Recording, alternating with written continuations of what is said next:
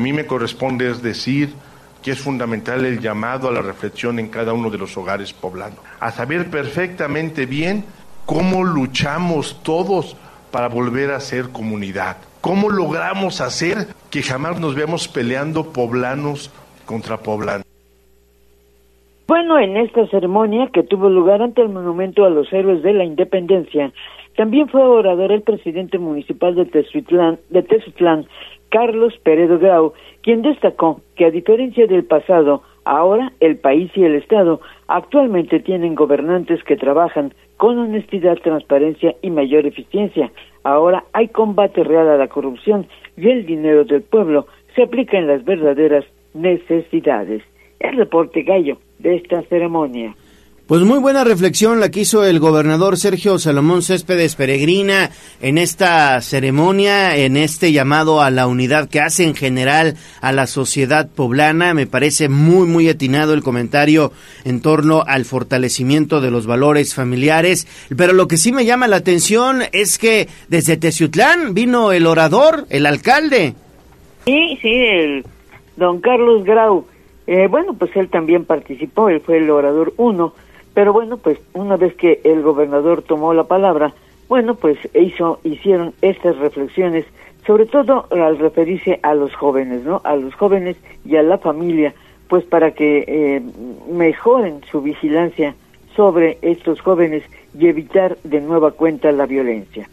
Exactamente, Pili. Bueno, seguimos con más información porque obviamente hay más detalles en torno a que, bueno, pues se, se, se trata de, de tener confianza. Dijo que el proceso de selección de aspirantes a coordinar la 4T en Puebla, pues están apostando a que sea pacífico, pero sobre todo sin división.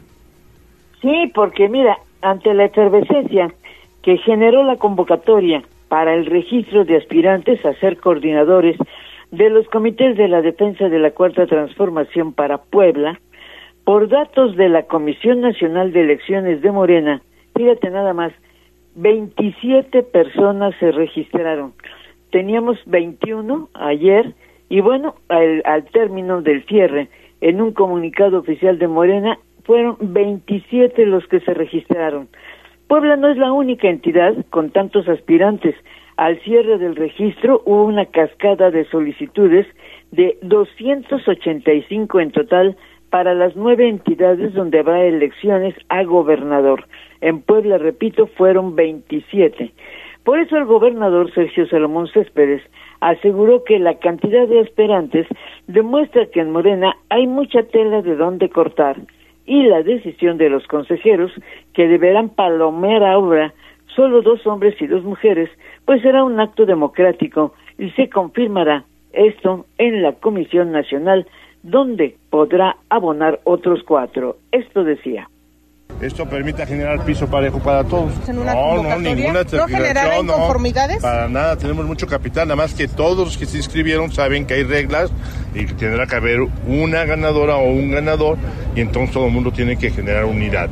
Ese es el fin de ese tema para ver. Bueno, el presidente del Consejo de Morena, Andrés Villegas, reiteró que no habrá presión para ninguno de los consejeros estatales, que son 152, que habrán de participar en el Consejo del próximo sábado. Y cada consejero es libre de decidir por quién votar. Aquí no es que sea un grupo y un grupo menor, no, no, no, cada, cada consejero es libre, cada consejero puede votar por una dupla, un hombre y una mujer, y cada consejero tendrá en sus manos la decisión de elegir, según él convenga, quién es eh, al que... Y bueno, la cascada de registros de aspirantes, Gallo, la más grande que se ha dado, pues por ejemplo en Jalisco hubo eh, 42 solicitudes, Morelos y Veracruz 22, Puebla 27, Yucatán 19, Tabasco 15, Ciudad de México 15, Guanajuato 8. El sábado, los consejeros estatales de Morena habrán de sesionar para depurar la lista y enviar solo cuatro nombres requeridos, dos hombres y dos mujeres, que serán analizados con lupa para determinar quiénes estarán en la encuesta que se habrá de levantar en octubre y definir el día 30, el 30 de octubre, quiénes serán los ganadores. En fin, pues ahí está el asunto caliente todavía, mi querido Gallo, de esta selección. Exactamente, bueno, pues ahí está y sobre todo, pues esta sesión que ya está programada para el próximo sábado, en donde se dará a conocer, bueno, pues parte de los aspirantes que serán ya medidos por las encuestas en este proceso interno que lleva a cabo el Movimiento de Regeneración Nacional. Seis de la mañana con quince minutos, Pili, y seguimos contigo, sobre todo porque, pues muchos había hablado que era probable que la titular de la Secretaría de Desarrollo Rural, Ana Laura Altamirano también le entraría al proceso de Morena. Sin embargo, ella no, ella se mantiene, digamos, en el puesto. Sí, dos cosas importantes. Uno, ante la separación de secretarios del gabinete del gobernador Sergio Salomón Céspedes, debido a su participación política en el proceso de Morena, los nuevos nombramientos se harán de manera paulatina. Ayer el gobernador precisó que no todos se van, aseguró que la secretaria de Desarrollo Rural, Ana Laura Altamirano, no ha renunciado, por lo que se descartan las versiones de que iba a solicitar su retiro. Pero Gallo no era para no era para participar en política, sino al parecer por razones de salud. Sin embargo, bueno, pues ayer el gobernador dijo esto. No, no, Laura Altamirano está más firme que nunca. Y señaló además eh, por la tarde, a través de su cuenta de Twitter, confirmó, sí, la renuncia de Lisette Sánchez García como secretaria de Bienestar. Y bueno, acerca de ahora los nuevos nombramientos, el Ejecutivo pidió paciencia porque eh, será el caso de la Secretaría de Economía, en que dejó Olivia Salomón, y ahora bueno, pues también la secretaria de Bienestar. Y estos nuevos nombramientos pues serán en los siguientes días. Por eso el gobernador pidió a los medios de comunicación paciencia, paciencia, porque bueno, pues tú sabes que la selección de dos secretarios pues requiere de cabeza fría. El reporte. Ok, bueno, pues ahí está entonces la información importante que, bueno, pues exista también estabilidad en las diferentes dependencias que conforman el gobierno del Estado y desarrollo rural es una de ellas. La verdad es que se ha hecho muy bien eh, el trabajo desde esta secretaría, impulsando pues desde el desarrollo y la producción de café hasta el mezcal, lo que hemos visto, Piri. La verdad es que va bien desarrollo rural. Bien, y también, eh, eh, pues mira, la separación de Lisette Sánchez García, pues también ha sido una secretaria que ha trabajado muy duro, porque, bueno, pues al igual que Ana Laura, pues han ido al fondo, al interior de lo, del Estado, a los municipios más, más remotos, pues una para dar el desarrollo rural, cambiar, cambiar la forma de producir y bueno, por el caso de Lisette Sánchez, bueno, pues también ha hecho lo propio pues al llevar servicios de deberes a los pueblos y a las familias más, más lejanas. Es correcto, sí, sí, sí, bien, bien lo mencionas. Seis de la mañana con dieciocho minutos. Y también, como lo adelantó aquí en Tribuna Matutina, ayer el gobernador Sergio Salomón Céspedes Peregrina, bueno, pues eh, informó y reveló que estará el próximo 6 de octubre el alcalde de Nueva York, muy importante sobre todo por la gran cantidad de poblanos que hay en esta ciudad de la Unión Americana. Esto será en octubre, Pili. Sí, y ya muy pronto, ¿eh? Fíjate que el alcalde de Nueva York, Eric Adams, estará de visita en Puebla el próximo 6 de octubre y esto, pues precisamente lo anunció aquí, ahí en Tribuna, Sergio Salomón Céspedes durante su visita a Radio Tribuna. En las entrevistas que dio a Eric y a ti, eh, bueno, pues él anunció que el alcalde neoyorquino estará en Puebla acompañado de una misión comercial. Esto dijo con el apoyo de Economía, en su momento a la secretaria Olivia, sí, ya se concretó la llegada del alcalde Eric Adams de Nueva York a Puebla, sí, que vendrá el próximo 6, estará acá, no viene solo, viene con una misión económica, sí, estaremos recibiéndolo, estaremos trabajando después de su asistencia con él con la misión económica dos días, estaré organizando a los empresarios poblados para generar condiciones de nexo con ellos. Por supuesto que tienen un gran interés en el tema del mezcal. Allá en Estados Unidos estamos reunidos con, con varios distribuidores de alcohol en Estados Unidos y generaron condiciones muy importantes y puesta de ellos la respuesta de poder venir acá. Creo que va a ser algo muy importante porque Puebla y bueno, Eric Adams mostró interés por Puebla debido a la presencia de miles de poblanos que trabajan en Nueva York. Por eso el gobernador lo invitó durante su visita a conocer el estado y bueno, pues la sorpresa fue que haya aceptado y que muy pronto. En la entrevista el gobernador destacó el interés pues de atraer más inversión para el estado, para generar más fuentes de empleo, fortalecer la seguridad de todos y mejorarla porque ha sido una de las principales exigencias sociales, además de atender la rehabilitación pues de la red de carreteras y por eso espera aprovechar al máximo el 2024 y bueno, pues contento de esta visita internacional. El reporte Gallo.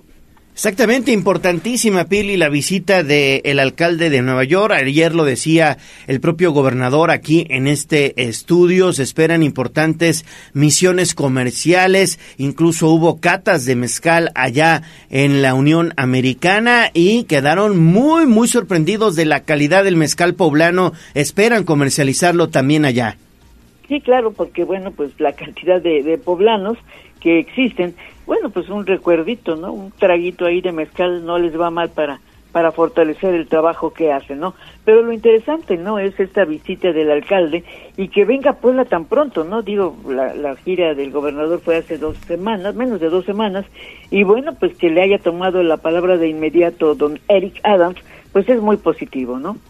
Así es, Pili. Muchísimas gracias. Regresamos contigo más adelante. Son las 6 de la mañana con 21 minutos. Oigan, de última hora se está dando a conocer ya en medios internacionales que el actor Michael Gambon, conocido por su papel de Albus Dumbledore en la adaptación cinematográfica de la saga de Harry Potter, ha fallecido ha fallecido a los 82 años de edad por las consecuencias de una neumonía. Sir Michael Gambon, así se informó en un comunicado de la agente Claire Dobbs, emitido pues en nombre de la familia de este intérprete y también, bueno, pues celebrado también por público y crítica, tanto por sus roles en teatro como en la gran y pequeña pantalla.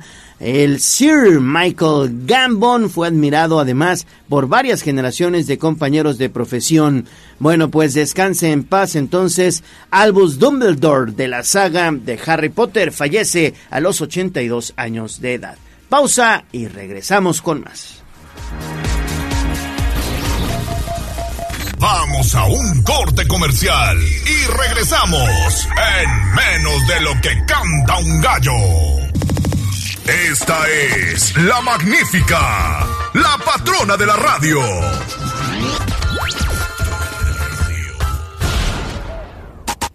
Seguimos con el gallo de la radio. Instagram, Tribuna Noticias. Mi ciudad es la cuna de un niño dormido. Es un bosque de espejos un castillo.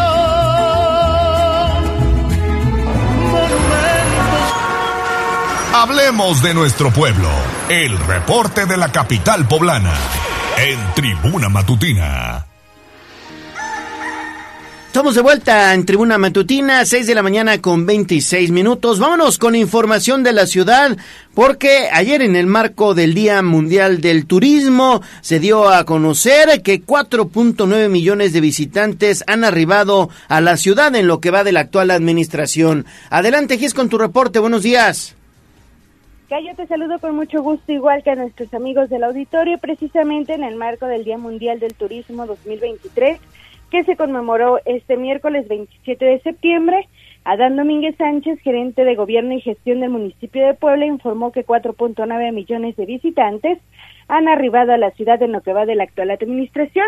Y por ello durante el evento que se llevó a cabo en el Centro de Atención al Visitante, el funcionario destacó que la capital poblana se convirtió en la segunda ciudad patrimonio más visitada en el país y de ahí que aprovechó para reconocer la labor de las y los involucrados en el sector turístico y es que aseveró son quienes interactúan con las y los visitantes de todo el mundo, ya que los atienden, reciben y guían para disfrutar mejor de la riqueza de Puebla. Escuchemos parte de lo que mencionaba. Lo vamos a celebrar este Día del Turismo, lo vamos a celebrar con buenas noticias. Ya en lo que va de la administración hemos llegado a 4.9 millones de turistas a la capital, convirtiéndonos en la segunda ciudad patrimonio más visitada solo después de la capital del país. Por eso les pido un aplauso para todos quienes están aquí el día de hoy, para todos los representantes del sector turístico, para todos los representantes del sector restaurantero y para el trabajo que ha venido encabezando Alejandro Cañedo junto con Carlos, el director, y que por favor nos demos un aplauso por este logro del gobierno y de pues del sector turístico, por favor. Refirió que el gobierno de la ciudad ha trabajado puntualmente para abonar al sector a través del mejoramiento del centro histórico, entre otras acciones, pues ordenaron y limpiaron para abonar a la seguridad y tranquilidad. También implementaron más de 2.700 actividades artísticas y culturales diarias y también pues dijo que han atraído eventos de talla internacional y nacional como el Mundial de Fútbol 7 y los torneos de charrería, pádel y béisbol infantil. También brindaron mantenimiento a la catedral, instalaron fuentes con música, rehabilitaron el Paseo Bravo, las banquetas y fachadas de la zona de monumentos y está en proceso la peatonalización de la calle 16 de septiembre. Domínguez Sánchez dejó en claro que recuperaron también los niveles de 2019 y en consecuencia la derrama económica y la generación de empleos, por lo que se compromete a seguir impulsando dicho rubro turístico para hacer una mejor ciudad, no solo para conocer, sino también para vivir el reporte. Por cierto, Gis, que el Mundial de Fútbol 7 que mencionabas ahorita en el marco de, este Día del Turismo que se conmemoró ayer, pues dejó una derrama económica de 200 millones de pesos. Así es, Gallo. El Mundial de Fútbol que se llevó a cabo del 7 al 14 de septiembre generó una derrama económica de 200 millones de pesos. Esto fue lo que informó Adán Domínguez Sánchez, también gerente de gobierno y gestión del municipio de Puebla. En entrevista, el funcionario aseveró que este evento, que reunió a un total de 22 selecciones de todo el mundo, pues fue un rotundo éxito, ya que señaló los sectores más beneficiados fueron el hotelero, el turístico y el gastronómico.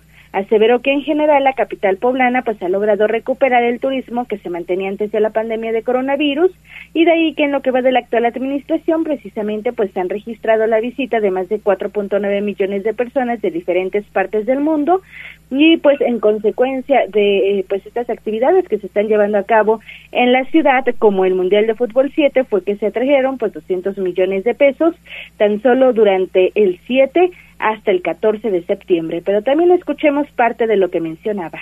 El Campeonato Mundial de Fútbol 7 que se realizó hace algunos días y que aprovecho para comentar que fue un éxito, que fue un éxito eh, y que la derrama económica que se señala es aproximadamente de 200 millones de pesos, una derrama económica que es fundamental justamente para el sector hotelero, para el sector eh, turístico, gastronómico de nuestra ciudad y que viene a complementar todas las actividades que hemos venido haciendo.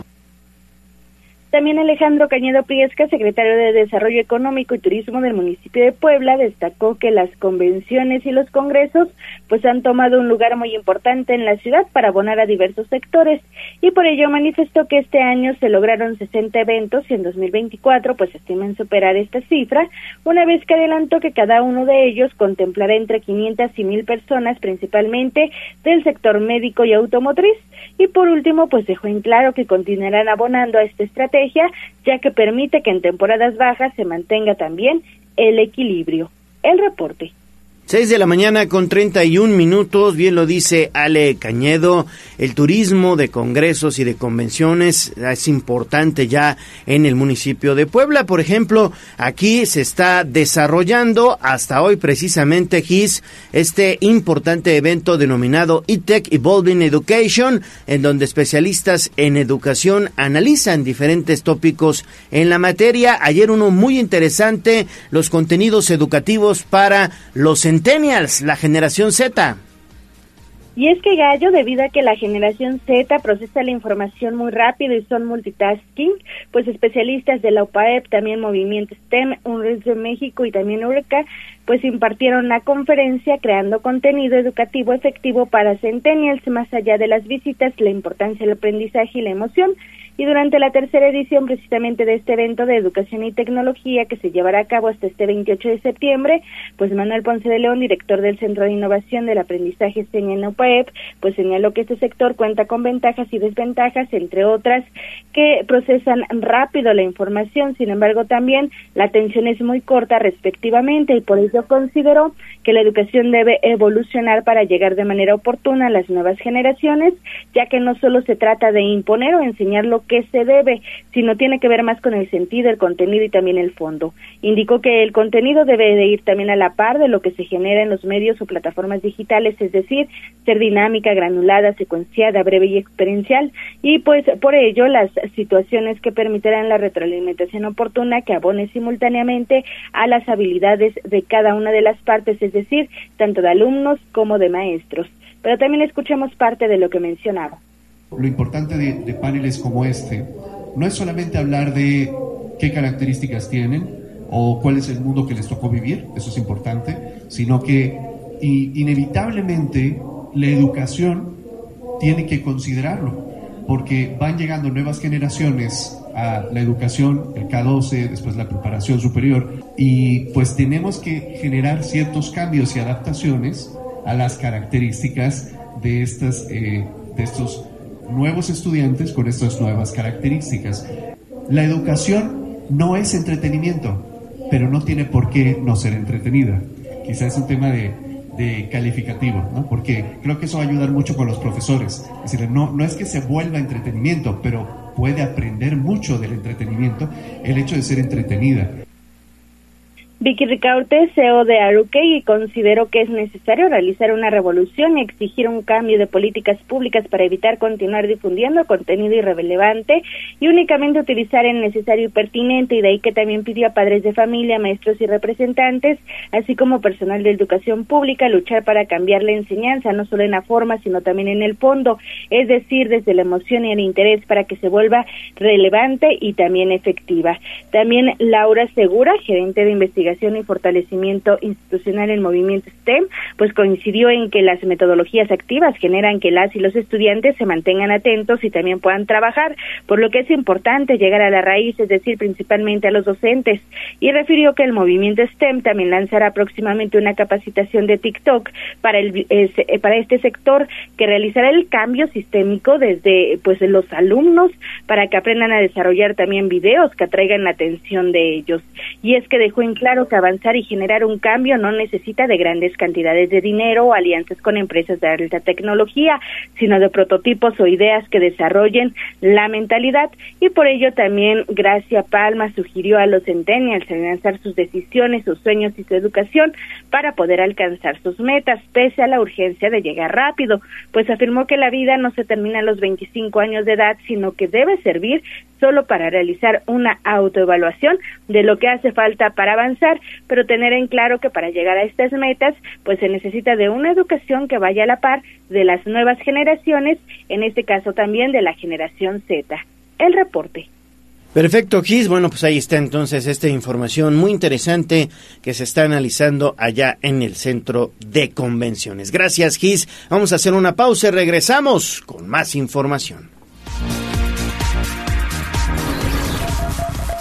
Vamos a un corte comercial y regresamos en menos de lo que canta un gallo.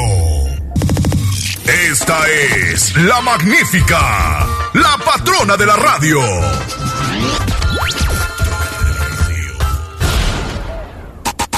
Seguimos con el gallo de la radio. ¿Por dónde sí y por dónde no? 6 de la mañana con 38 minutos. Pongamos atención a las vialidades de Puebla. Porque, bueno, pues hay que estar bien atentos por dónde sí, por dónde no podemos pasar, mi estimado David Becerra, el reportero del casco. Buenos días. Gallo, te saludo con muchísimo gusto esta fría mañana de jueves. Nos encontramos en estos momentos al sur de la ciudad, para ser más específico, en la 11 Sur justamente y esquina con 109 Poniente. Y es que alrededor de las 5 de la mañana, Gallo, una unidad de una empresa, esa era una carroza fúnebre, Gallo, eh, pues perdió el control precisamente de su unidad y fue a impactar contra la esquina en un local que se encuentra justamente en estas calles que te comento pero pues metiéndose hasta adentro del local, generando un boquete de gran magnitud, evidentemente dañando toda la estructura de las paredes. Es un pues local que se dedica a comercializar regalos y novedades, así lo dice al menos en la fachada gallo, y es que la pared quedó totalmente destruida, se metió totalmente al local y bueno, dentro todas las vitrinas quedaron pues dañadas y toda la mercancía quedó esparcida adentro del local. Afortunadamente, al parecer, no se registraron lesionados. A esta hora, pues ya la, la, unidad Gallo fue retirada con una grúa y se comenta que el dueño de este local ya se encuentra pues en el Ministerio Público también realizando las diligencias pertinentes, pero pues así quedó justamente esta fachada de este local, en redes sociales ya pueden ver las imágenes, Gallo, eh, pues tremendo, aparatoso el incidente y fue de una carroza fúnebre, la información, Gallo. Entonces esto fue en la 11 Sur y la 109 Poniente. Es correcto, con dirección al sur de la ciudad Gallo. Perfecto. Se habrá quedado dormido a lo mejor. El operador de esa carroza tuvo una larga jornada laboral, seguramente se quedó dormido, ¿no? Sí, es muy probable o que, o que haya venido incluso a exceso de velocidad y pues haya perdido el control de su unidad también es otra de las pues opciones y es que totalmente, se fue contra la banqueta en primer lugar y posteriormente derivado de la velocidad pues se fue a impactar con todo el local.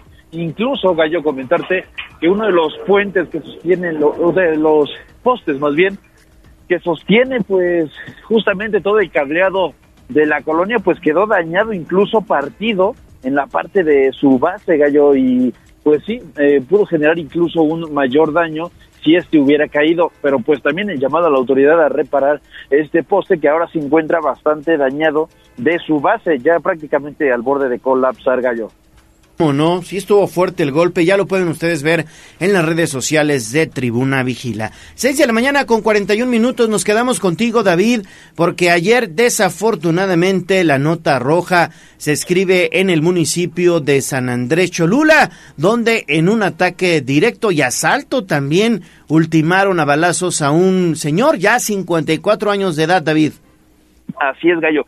Y es que sujetos desconocidos atacaron a balazos, como bien lo comentas, a un hombre identificado como Eduardo Torres, de 54 años, la tarde de ayer, miércoles, en la calle 5 de mayo del municipio de San Andrés, Cholula. Según algunos testigos, el sujeto salió de una sucursal bancaria de la cual, pues, acababa de realizar un retiro de una fuerte cantidad de dinero al cruzar la vialidad para dirigirse a su motocicleta. Sujetos desconocidos en un par de motocicletas, pero como ya te comento, lo abordaron y al resistirse al asalto fue cuando accionaron las armas de fuego hiriéndolo de gravedad y dejándolo tirado en el piso sin vida. El lugar Gallo permaneció abanderado por elementos de la Secretaría de Seguridad Ciudadana del municipio de San Andrés Cholula por varias horas. En tanto, agentes de la Fiscalía General del Estado se decidieron a realizar pues se dedicaron a realizar la recabación de indicios de la escena del crimen y posteriormente generar el levantamiento del cuerpo. Algunas versiones comentan que el hombre fue despojado de 50 mil pesos y que a él ya lo venían siguiendo, pues prácticamente siguieron su trayecto desde que llegó al sitio, estacionó su pues motocicleta, su unidad de motocicleta en una plaza de un restaurante de comida rápida muy conocido de la zona. Posteriormente caminó a un puesto de tacos se comió sus tacos y ya fue cuando se dirigió hacia el banco, hizo el retiro del dinero y cuando se dirigía a, de regreso a su motocicleta, pues fue cuando lo ultimaron. Gallo, autoridades del municipio de San Andrés Cholula mencionaron mediante un comunicado que pues las acciones de operativos de revisión preventiva de vehículos se incrementarán para evitar esta clase de sucesos. Gallo es la información que tenemos. Lamentable lo que sucede allá en San Andrés Cholula. Vamos a escuchar lo que comentó precisamente el hijo, el hijo de la víctima de este cuentaviente.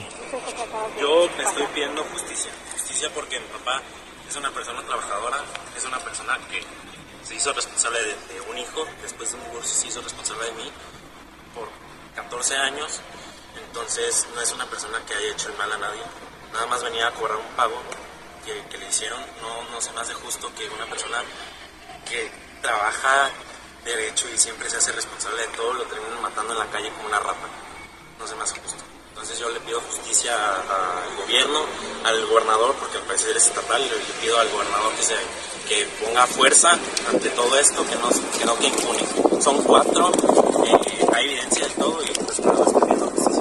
Cuatro, cuatro personas, cuatro individuos son los que aparentemente habrían atacado a esta persona, repito, allá en la recta Cholula, al inicio de la recta Cholula, donde están precisamente estas placitas con los bancos. Gracias, David Becerra, por tu información. Regresamos contigo más adelante. Y bueno, ahora hacemos enlace con Daniel Jacome, porque ya se les había hecho costumbre, Daniel, a los pobladores de Santa Rita Tlahuapan. Ayer nuevamente cierran la vialidad, la autopista México-Puebla en ambos sentidos. Y bueno, pues ahora sí, la Guardia Nacional hizo estrategia y terminó dispersándolos. ¿No es así, Daniel? Adelante. Es correcto, Gallo. ¿Qué tal? Te saludo con gusto, al igual que el auditorio de Puebla, Atlixco y municipios de la Mixteca. Efectivamente, el gobierno del estado, a través de la Secretaría de Seguridad Pública, informó que fue reabierta la circulación en la autopista México-Puebla, luego de que pobladores de Santa Rita Tlahuapan realizaran un bloqueo durante aproximadamente dos horas y media. Autoridades de los tres órdenes de gobierno privilegiaron el diálogo y la libertad de expresión pacífica y constructiva. Sin embargo, los pobladores que bloqueaban la vialidad exigían la liberación de dos personas que fueron detenidas a consecuencia de un hecho delictivo. En ese sentido, y con estricto apego a los derechos humanos, elementos de la Policía Estatal, en coordinación con la Guardia Nacional, implementaron un operativo para reabrir la autopista y reactivar la circulación. Cabe destacar que derivado del despliegue no se reportaron civiles lesionados. Por lo tanto, la Secretaría de Seguridad Pública reiteró la importancia de mantener un diálogo abierto y respetuoso a fin de resolver las problemáticas sociales al tiempo de subrayar que la obstrucción de las vialidades trae consigo riesgos y consecuencias, por lo que el gobierno invita a la población en general a la solidaridad y el respeto por la propiedad pública. El reporte Gallo. Oye, pues qué bueno, la verdad es que son situaciones que no se pueden eh, aceptar, evidentemente, afectar a terceros allá en la autopista México-Puebla, simplemente porque querían la liberación de dos probables delincuentes. Fíjate nada más hasta dónde llega la situación de, de pues esta influencia que tiene la probable delincuencia en zonas de críticas, en zonas conflictivas como Santa Rita Tlahuapan, Daniel. Es correcto, Gallo, si, si aún si la causa fuera justa, ya molesta al automovilista que nada tiene que ver, pues cu cuánto más si la causa pues es es esta, no reclamar que la autoridad haya detenido a probables delincuentes, pues indigna aún más y e indigna aún más también la frecuencia, Gallo. Eh, no hay que olvidar que apenas el primer día de este mes de septiembre, pues también pobladores igualmente de Tlahuapan habían cerrado esta misma vialidad en el mismo punto, Gallo. Exactamente. Sí, sí, sí. Bueno, pues qué, qué bueno, qué bueno que en esta ocasión la Guardia Nacional sí actuó. Y de Tlahuapan nos vamos hasta Izúcar de Matamoros, donde también se registró pues una lamentable muerte, Daniel. Es correcto, Gallo. Con arma de fuego, un varón fue ultimado cuando se encontraba frente a su negocio consistente en la venta de productos de limpieza en el municipio de Izúcar de Matamoros. De acuerdo con los primeros reportes, el propietario de la referida jarciería, llamado Diego de 50 a 54 años de edad, estaba fuera del establecimiento ubicado en el cruce de las calles Carranza y Unión del barrio de San Juan Piaxla, cuando dos sujetos a bordo de una motocicleta lo interceptaron y sin mediar palabra le dispararon en al menos cuatro ocasiones para luego darse a la fuga con rumbo desconocido. Por lo anterior, vecinos del lugar dieron aviso a los servicios de emergencia, tras lo cual paramédicos llegaron y tras estabilizarlo, lo ingresaron al Hospital General de Izúcar de Matamoros, donde lamentablemente perdió la vida. Personal de la Fiscalía General del Estado acudió al referido nosocomio donde se encargó de levantar el cuerpo y de ingresarlo al anfiteatro donde podrá ser reclamado por familiares. Hasta el momento se, se ignora el móvil del ataque armado, por lo que las autoridades ministeriales ya se encuentran realizando las investigaciones correspondientes. El reporte Gracias, gracias y sobre todo esa situación se tiene que investigar, no se puede permitir que existan este tipo de hechos también allá en la Mixteca poblana. Y en Tlaxcala detuvieron a Servando esto por probable trata de personas, Daniel. La Fiscalía General del Estado de Puebla, a través de agentes investigadores, cumplió orden de aprehensión contra Servando, presunto responsable del delito de trata de personas.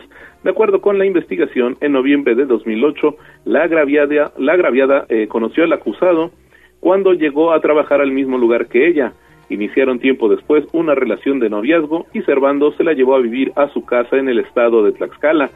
Servando posteriormente obligó a la víctima a trabajar en un bar en el municipio de Tehuitzingo, Puebla, realizando servicios sexuales y entregándole todo el dinero al ahora imputado, y si ella se negaba a dárselo, la golpeaba y amenazaba con, bueno, pues ultimar a su familia.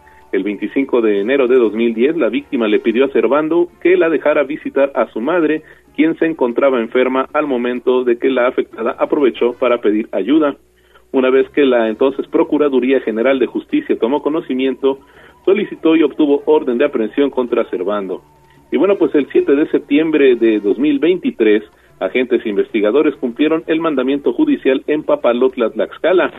Al ser presentado ante la autoridad judicial, la Fiscalía de Puebla expuso elementos de prueba y consiguió que se dictara auto de formal prisión en contra de Servando.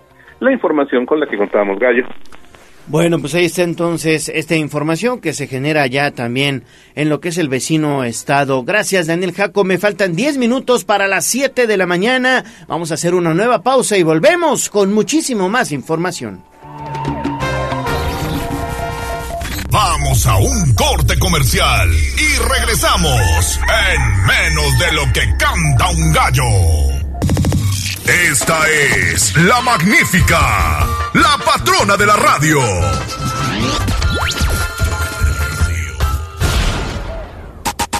Seguimos con el gallo de la radio. Sitio web, tribunanoticias.mx.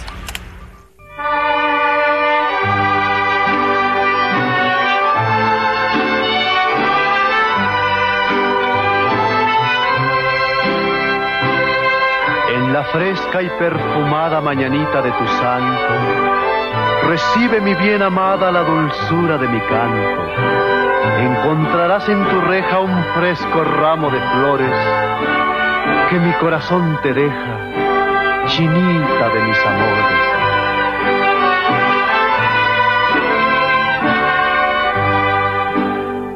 Estas son las mañanitas 6 de la mañana con 52 minutos, ya escuchamos las mañanitas de Pedro Infante, porque todos los días el gallo de la radio, la voz de los poblanos y tribuna matutina festeja contigo que estás de santo o de cumpleaños.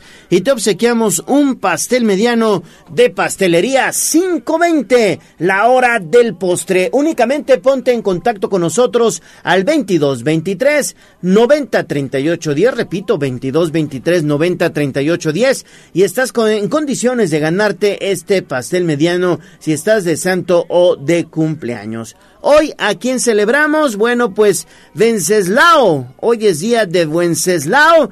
Hoy es día de Wenceslao. Bueno, pues un fuerte abrazo a todos. Fue un soberano bohemio y un nieto de la reina Ludmila, la santa de Bohemia.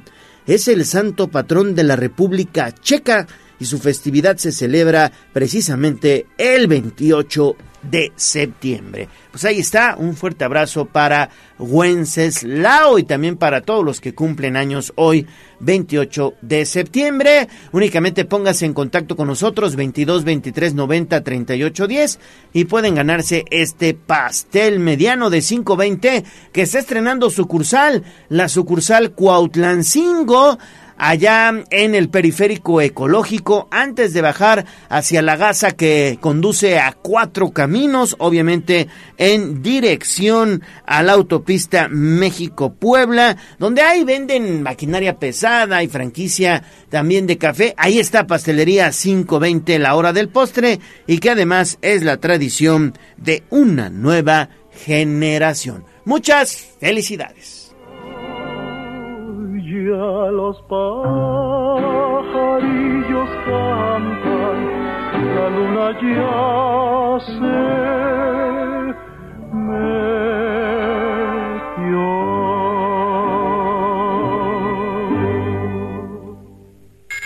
Leemos tus mensajes en WhatsApp, en La Voz de los Poblanos, 22 23 90 38 10.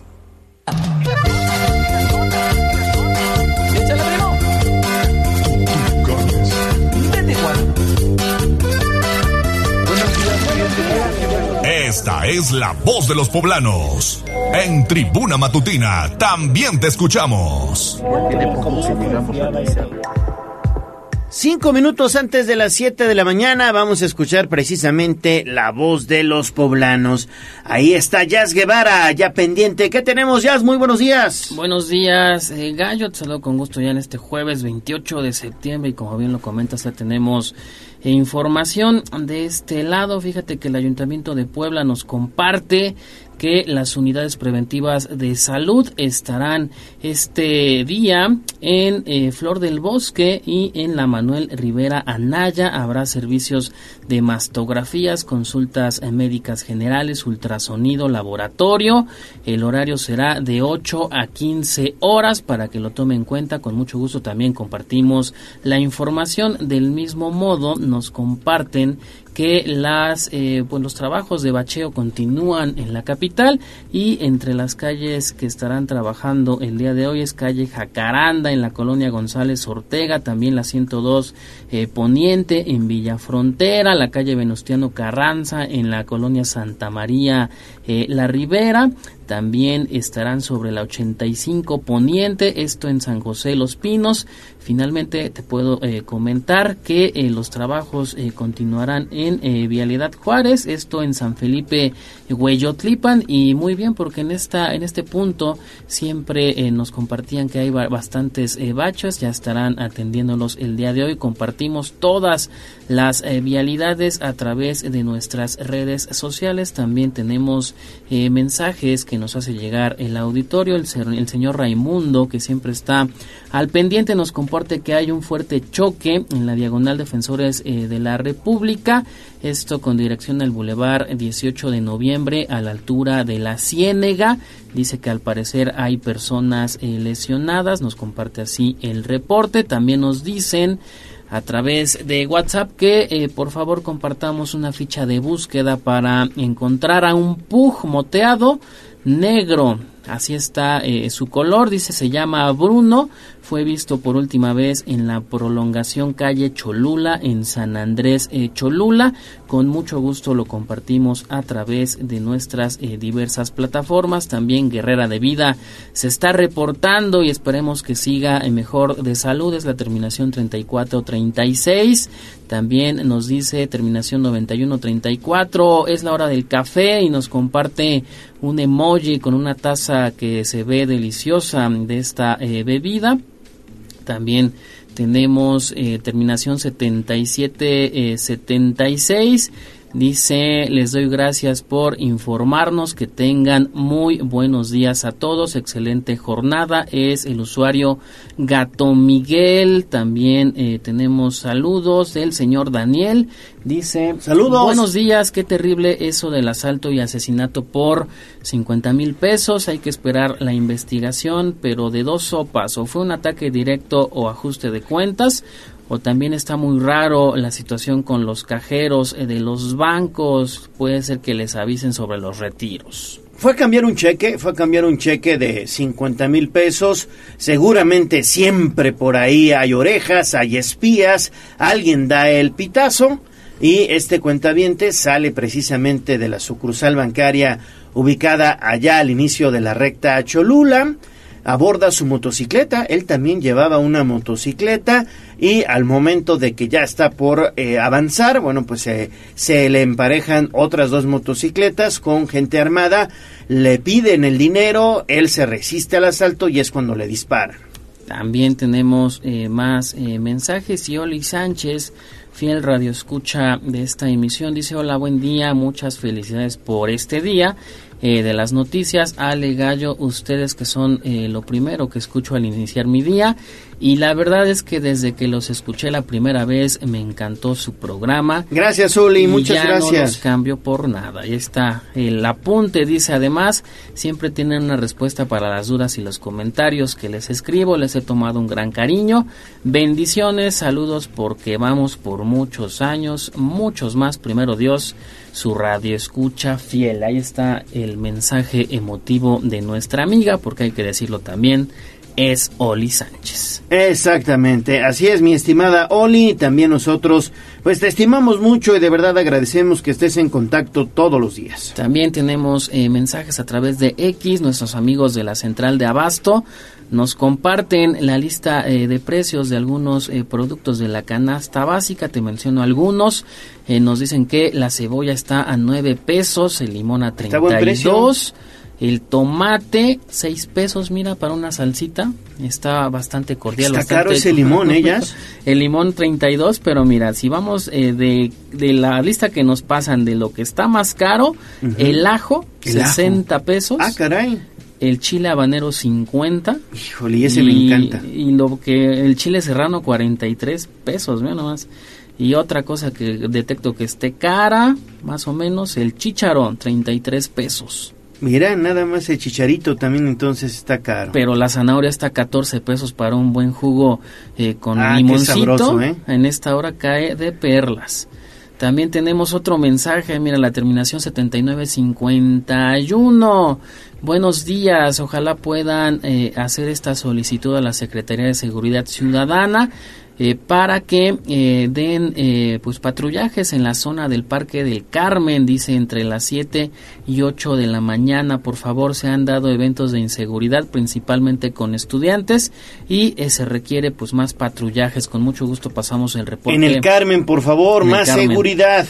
Lo pasamos a la Secretaría de Seguridad Ciudadana y ya para terminar con la voz de los poblanos, Gipsy, terminación 4893, nos comparte que hay un eh, pues un hundimiento ya está bastante eh, profundo nos comparte el mapa y es en la 17 sur y 41 Poniente. Con mucho gusto lo reportamos a Agua de Puebla para su atención.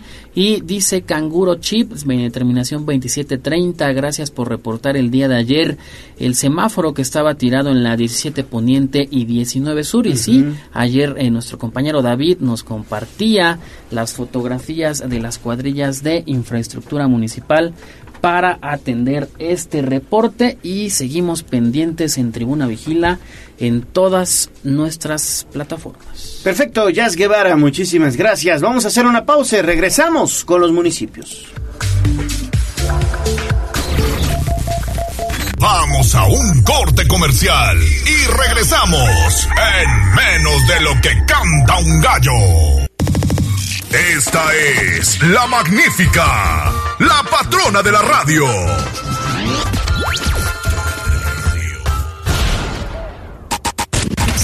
Con el gallo de la radio. Sitio web, tribunanoticias.mx.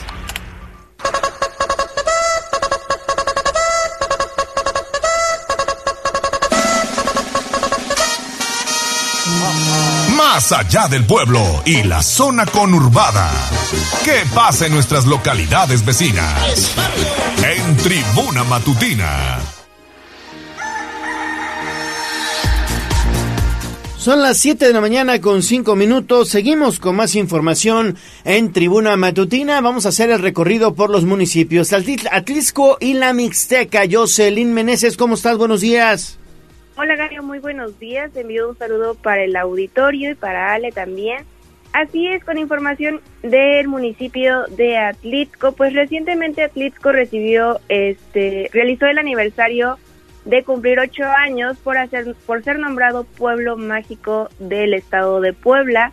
Recientemente también se llevó a cabo este tianguis turístico internacional en la ciudad de Los Ángeles, California, en Estados Unidos, donde participó el Estado junto con los 12 pueblos mágicos que cuenta. Fue muy exitosa la participación, esto también con el objetivo de poder llevar a otras ciudades y con, dar a conocer ¿no? todo lo que con lo que cuentan los municipios, en este caso Atlixco, que ya sin duda es referente de destino turístico con las diferentes actividades como fue el Atlixcayos, la hora Valle de Catrinas y también recordar Villa Iluminada y ahora este nuevo atractivo turístico con el que cuenta que es el Mirador de Cristal. En esta ocasión fue representado por la regidora María de Los Ángeles Gómez, quien ella acudió también para poder participar y poder tener este encuentro, ¿no? Tanto como promotoras turísticas y también con los migrantes que se encuentran en Estados Unidos y poder conocer y también disfrutando desde las artesanías, la gastronomía y más platicamos con ella y esto fue lo que pasó durante este tianguis turístico que duró tres días en Los Ángeles. Así es, estuvimos el día 22, 23 y 24 en la ciudad de Los Ángeles, California. Estuvimos participando en, la Feria Internacional, en el Tianguis Turístico Internacional de Pueblos Mágicos, en donde Atlisco llevó representación junto con todo el estado de Puebla. No sé si sepan, pero el estado de Puebla es el estado dentro del país que más eh, municipios con pueblos mágicos tienen el título de pueblos mágicos. Somos 12 en total. nos sigue Michoacán que tiene 10 municipios y Atlisco fue en representación del título que tenemos desde hace 8 años como pueblo mágico, llevando a todos los operadores turísticos de eh, diferentes entidades de Estados Unidos, de diferentes lugares del país que nos visitaron en este tianguis.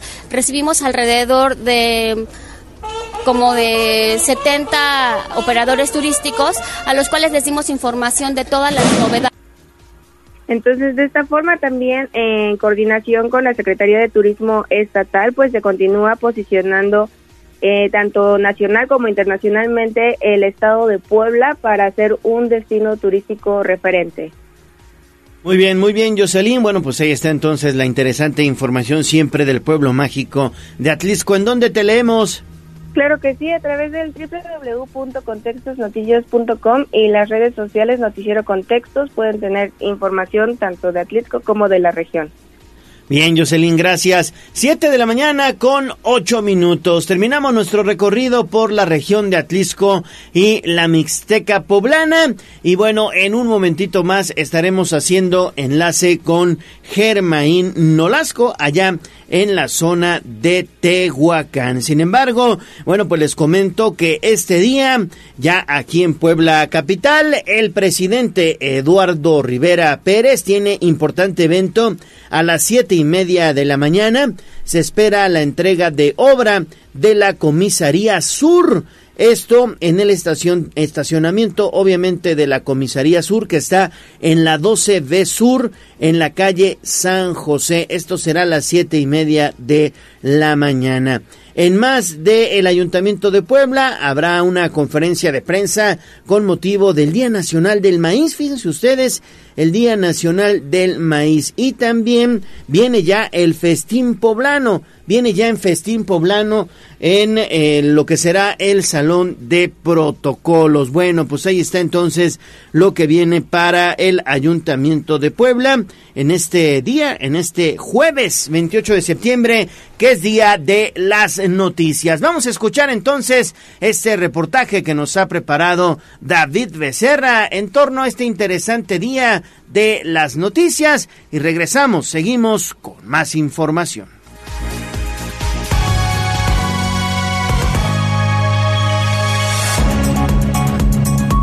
Diariamente se generan acontecimientos que afectan a la ciudadanía en temas como política, finanzas, clima, sociales, deporte, entre otros. Toda esa información lleva un largo recorrido desde donde se genera hasta el momento que es entregada a usted para enterarse de los sucesos más recientes. Con el crecimiento de las redes sociales, la información corre cada vez más rápido, sin embargo, contrario a lo que se podría pensar, ello hace aún más imprescindible la labor de los periodistas al generar un proceso de búsqueda, verificación y objetividad de información fidedigna. Ello contribuye a que el público pueda generar una opinión objetiva. Este día fue instaurado en 2018 por diversas organizaciones como Foro Mundial de Editores, la Asociación Mundial de Editores de Noticias y la Fundación Canadiense de Periodismo. Y la principal meta es destacar la importancia de la veracidad de la información y justamente por eso este 2023, Día Mundial de la Noticia, se conmemora con el lema Destacar la importancia fundamental del periodismo creíble para brindar información confiable. Este 28 de septiembre, Día Mundial de las Noticias, hagamos conciencia sobre la verificación de la información y así dejar de lado las fake news. Para Tribuna Noticias, David Becerra.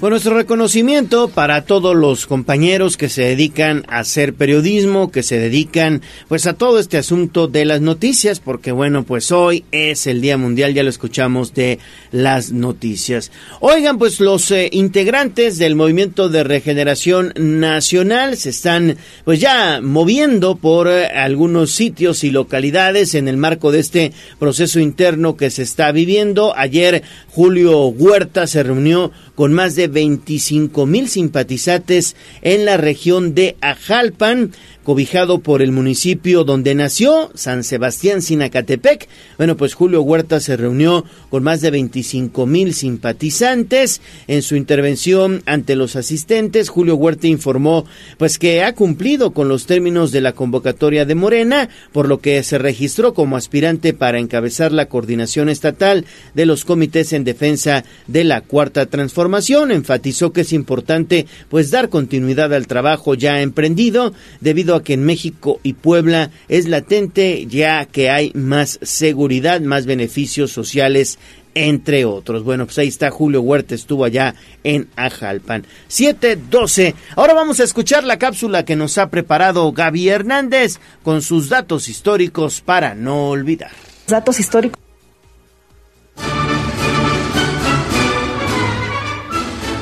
Ale Leo, muy buenos días. Con motivo de las pasadas fiestas patrias en donde conmemoramos el 213 aniversario del inicio de la independencia de México, vamos a recordar a un personaje muy importante que formó parte del movimiento independentista de 1810 en nuestro país. En esta ocasión voy a dar acerca de la interesante vida de una gran mujer reconocida como la mujer fuerte de la independencia de México y considerada la primera periodista del país. Su convicción por la libertad le empujó a terrenos inesperados no solo luchó por la independencia, sino que también reivindicó los derechos de las mujeres. Para Leona Vicario, ambas causas iban tomadas de la mano. María de la Soledad Leona Camila Vicario Fernández de San Salvador, mejor conocida como Leona Vicario, quien formó parte de los insurgentes siguiendo un papel de espía alertando de las situaciones que ocurrían en la capital del virreinato. Leona Vicario nació un 10 de abril de 1789 en la capital de la Nueva España, aunque otras fuentes señalan que fue el 23 de junio de 1787. Padres fueron don Gaspar Martín Vicario, de origen español, y doña Camila Fernández. Leona Vicario, quien a diferencia de las costumbres de la época, recibió una educación intelectual y religiosa bastante destacada. Y este punto es de resaltar, en virtud de que la preparación académica en esa época era negada a las mujeres, pues se consideraba que su único destino era contraer matrimonio con el mejor partido posible. Afortunadamente, Leona fue la excepción dentro de esta constante. A continuación, me gustaría explicar brevemente cuál fue el papel de Leona Vicario durante la independencia de México. El comienzo de la guerra de independencia fue sumamente complicado. A pesar del anhelo de libertad, aún prevalecía el miedo de ser descubierto, detenido y ejecutado por traicionar al régimen. Las autoridades ejecutaban por igual tanto a hombres como a mujeres. No obstante, y a pesar del terrible riesgo que corría, Leona se entregó a la causa y se convirtió en informante de los insurgentes. Además, entre las cartas que escribía a los jefes del movimiento, siempre hacía un esfuerzo por alentarlos a resistir y a continuar luchando por la independencia. Asimismo, procuró mantener informadas a las esposas de los insurgentes para darles algo de tranquilidad en un contexto tan difícil. Por otro lado, utilizó su propia riqueza para cubrir los costos de las armas, municiones y demás gastos necesarios para mantener viva la llama de la lucha independentista. Sin embargo, en mayo de 1813 fue descubierta, apresada y recluida en el convento de Belén y sus bienes quedaron confiscados. Y a pesar de esto, las autoridades nunca lograron que delatara a los demás conspiradores. Sin embargo, la insurgente recibió la ayuda para lograr escapar y dirigirse hacia Oaxaca para reunirse con el contingente de José María Morelos y Pavón. Y posteriormente Vicario se casó con Andrés Quintana Roo, mientras ambos continuaban siendo parte del movimiento. Posteriormente la pareja fue descubierta, por lo que Quintana Roo pidió el indulto para su esposa. Más tarde la pareja se estableció en Toluca. A pesar de todas las inconveniencias, Leona Vicario fue de las pocas insurgentes que pudieron ver consumada la rebelión. Tiempo después, la aguerrida mujer reclamaría la indemnización por su fortuna. Sin embargo, el gobierno era incapaz de pagarle por lo que le otorgó la hacienda de Ocotepec en Apan Hidalgo y dos casas en la Ciudad de México. Finalmente, Vicario falleció a los 53 años de edad el 21 de agosto de 1842, según la fecha oficial. Leona Vicario fue nombrada benemérita y dulcísima madre de la patria y ella es la única mujer en México a quien se le han rendido funerales de Estado. El gobierno de México declaró que en el año 2020, el año de Leona Vicario, benemérita madre de la patria, en reconocimiento a las mujeres en la historia política de México. Y estos fueron los datos históricos para no olvidar. Mi nombre es Gabriela Hernández Huerta y nos escuchamos la próxima semana. Vamos a un corte comercial y regresamos en menos de lo que canta un gallo. Esta es la magnífica, la patrona de la radio.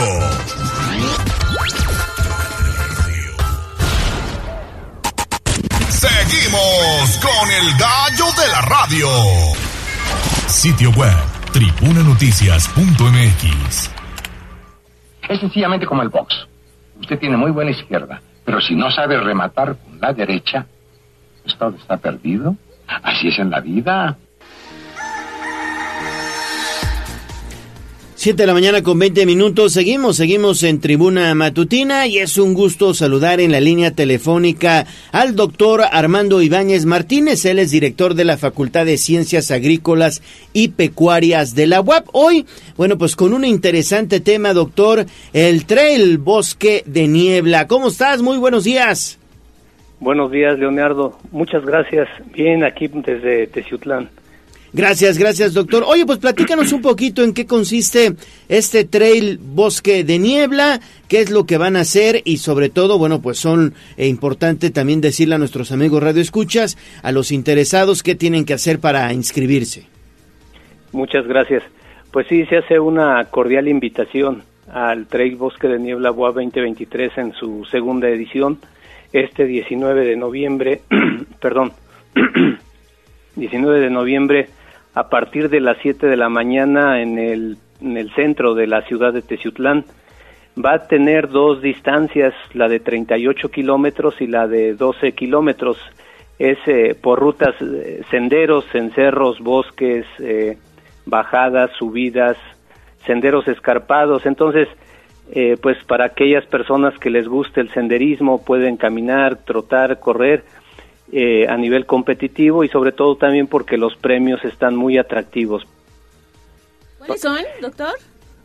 Son 38 kilómetros y 12 kilómetros. Ajá, los premios, los premios para animar a la gente a que se inscriba. Claro, claro. Sí, sí, sí. La verdad es que en el comité de trabajo que, que se está llevando a cabo, tomamos la determinación de premiar a todos por igual en la rama femenil y varonil. En 38 kilómetros tenemos la categoría libre que va desde de los 19 a los 39 años, en la categoría máster que va de, de los 40 a los 49 años y la categoría de veteranos que son 50 años y más. Para el primero, segundo y tercer lugar en las tres categorías y en las dos ramas es para el primero 12 mil pesos, segundo lugar 10 mil pesos y tercer lugar 8 mil pesos. Eso es para 38 kilómetros. Y para la de 12 kilómetros tenemos igualmente la rama femenil, la rama varonil en las mismas edades y el primer lugar va, este, a obtener un premio de 8 mil pesos, segundo lugar 6 mil pesos y tercer lugar 4 mil pesos. Aquí en esta distancia de 12 kilómetros estamos considerando a los universitarios en general eh, trabajadores, administrativos, eh, estudiantes, igualmente van a tener eh, los mismos premios de ocho mil, seis mil y cuatro mil pesos. La verdad es que también los costos de inscripción para las diferentes distancias, por ejemplo, para la de 12 kilómetros y la de 38 kilómetros, los, los costos de inscripción son muy cómodos. Para la de 12 kilómetros estudiantes está en 200 pesos, la de 12 kilómetros para la comunidad universitaria en 300, 12 kilómetros general 400 y 38 kilómetros 500 pesos. Es un, es un costo muy, muy cómodo y la verdad es que se está considerando una premiación, es la misma distancia, el mismo grado de dificultad y la premiación igual para todos, está por igual para, para todas y todos. Pues promete mucho esta carrera, el Trail Bosque de Niebla, que se va a llevar a cabo el 19 de noviembre allá en Teciutlán. ¿En dónde se pueden inscribir personas interesadas, doctor? Está, están varias formas de inscribirse. Está, por ejemplo, pueden ingresar a, a la página que se denomina bosquedeniebla.buap.mx y ahí viene la convocatoria eh, está una plataforma que pueden hacer el pago eh, en ese en esa digamos de esa forma. Y la forma de inscripción eh, por ahí también en la convocatoria viene el número de cuenta y los datos que se le piden al corredor. Es importante dar los datos completos para inscribirlos apartarles su número de folio y el 18 de noviembre de las 12 del día a las 7 de la tarde pueden recoger sus kits en los bajos del Palacio Municipal, en los arcos del Palacio Municipal. El kit también es, un morral eh, conmemorativo, la playera, el número y todos los cuidados que se deben de tener en una carrera de este tipo. Eh, las personas que crucen la meta van a recibir también una medalla. Tenemos una un tope de corredores de 1.200 corredores eh, ya una vez que se llene el cupo, entonces ya les avisaremos. Entonces echa la invitación para el trail Bosque de Niebla que se llevará a cabo el 19 de noviembre, el senderismo allá en la Sierra Norte. Gracias, doctor Armando Ibáñez, director de la Facultad de Ciencias Agrícolas y Pecuarias. Muchísimas gracias, estamos al pendiente. Les paso el teléfono también por cualquier duda. Por favor, doctor. Sí, es el 22, 222 347 5443. Estamos a sus órdenes y muchas gracias por el espacio. Al contrario, gracias por la comunicación esta mañana. 7 de la mañana con 25 minutos. Vámonos con información de la economía. Instagram, Tribuna Noticias.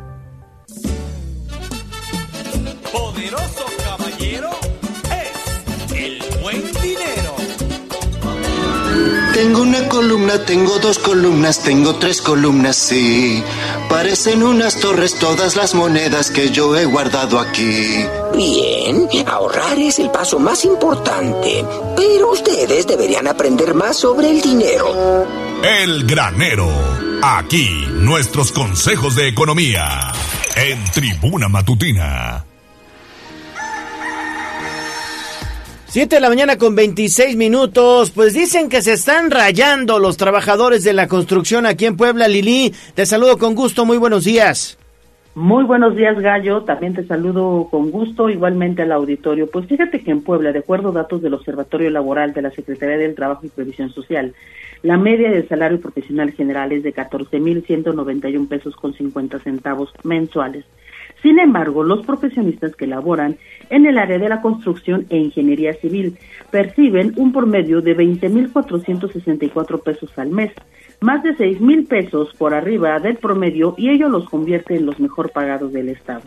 Al corte del segundo trimestre de este 2023, de acuerdo al reporte de ocupaciones con mayor ingreso promedio, los profesionistas de este sector son los que perciben ingresos más altos y bueno, pues que la mayoría le siguen aquellos que se desempeñan en el área de la economía con ingresos mensuales de 18.418 pesos promedio. Los egresados de medicina constituyen el tercer grupo de profesionistas mejor pagados en Puebla al reportar un salario promedio de 17.904 pesos al mes seguidos de los profesionistas de las áreas de mercadotecnia y publicidad con remuneraciones mensuales que rondan los 17.248 pesos. Completan el top 5 de los profesionistas egresados de arquitectura y urbanismo. De acuerdo a los datos del observatorio, sus ingresos mensuales en promedio alcanzan los 15.790 pesos. A nivel nacional, las áreas de finanzas, banca y seguros son las mejor pagadas con salarios promedio de 24.854 pesos, seguido de estadística con 24.813 pesos. Es el reporte, Gallo. Muy bien, Lili, pues muchísimas gracias. Seguimos con más. Pues tiempo de cambiar de profesión tal No, vez. pues vámonos entonces a la construcción. Estudiar y otra vez a darle. Vámonos entonces para allá. Oye, Lili, y en más información que tiene que ver con Puebla, es la segunda entidad del país con la tasa más baja de matrimonios, de acuerdo con lo que reveló el INEGI el día de ayer. Sí, ¿qué tal? Fíjate, Ale, que a nivel nacional en el 2022 la tasa de matrimonios por cada mil habitantes de 18 años fue de 5.7. Sin embargo, en Puebla este indicador se ubicó en 3.82 y con ello la entidad se colocó como la segunda con la tasa más baja de matrimonios celebrados el año pasado, luego de la Ciudad de México que presentó una incidencia de 3.77. La lista de las cinco entidades con menor tasa de uniones legales celebradas en el 2022 la completan Hidalgo con 3.88, Tlaxcala con 4.05 y Oaxaca con 4.17. En contraparte, la entidad con mayor cantidad de matrimonios durante el año pasado fue Quintana Roo, con 9.50, le siguió Sinaloa con 7.52 y Guanajuato con 7.30 casamientos civiles por cada mil habitantes.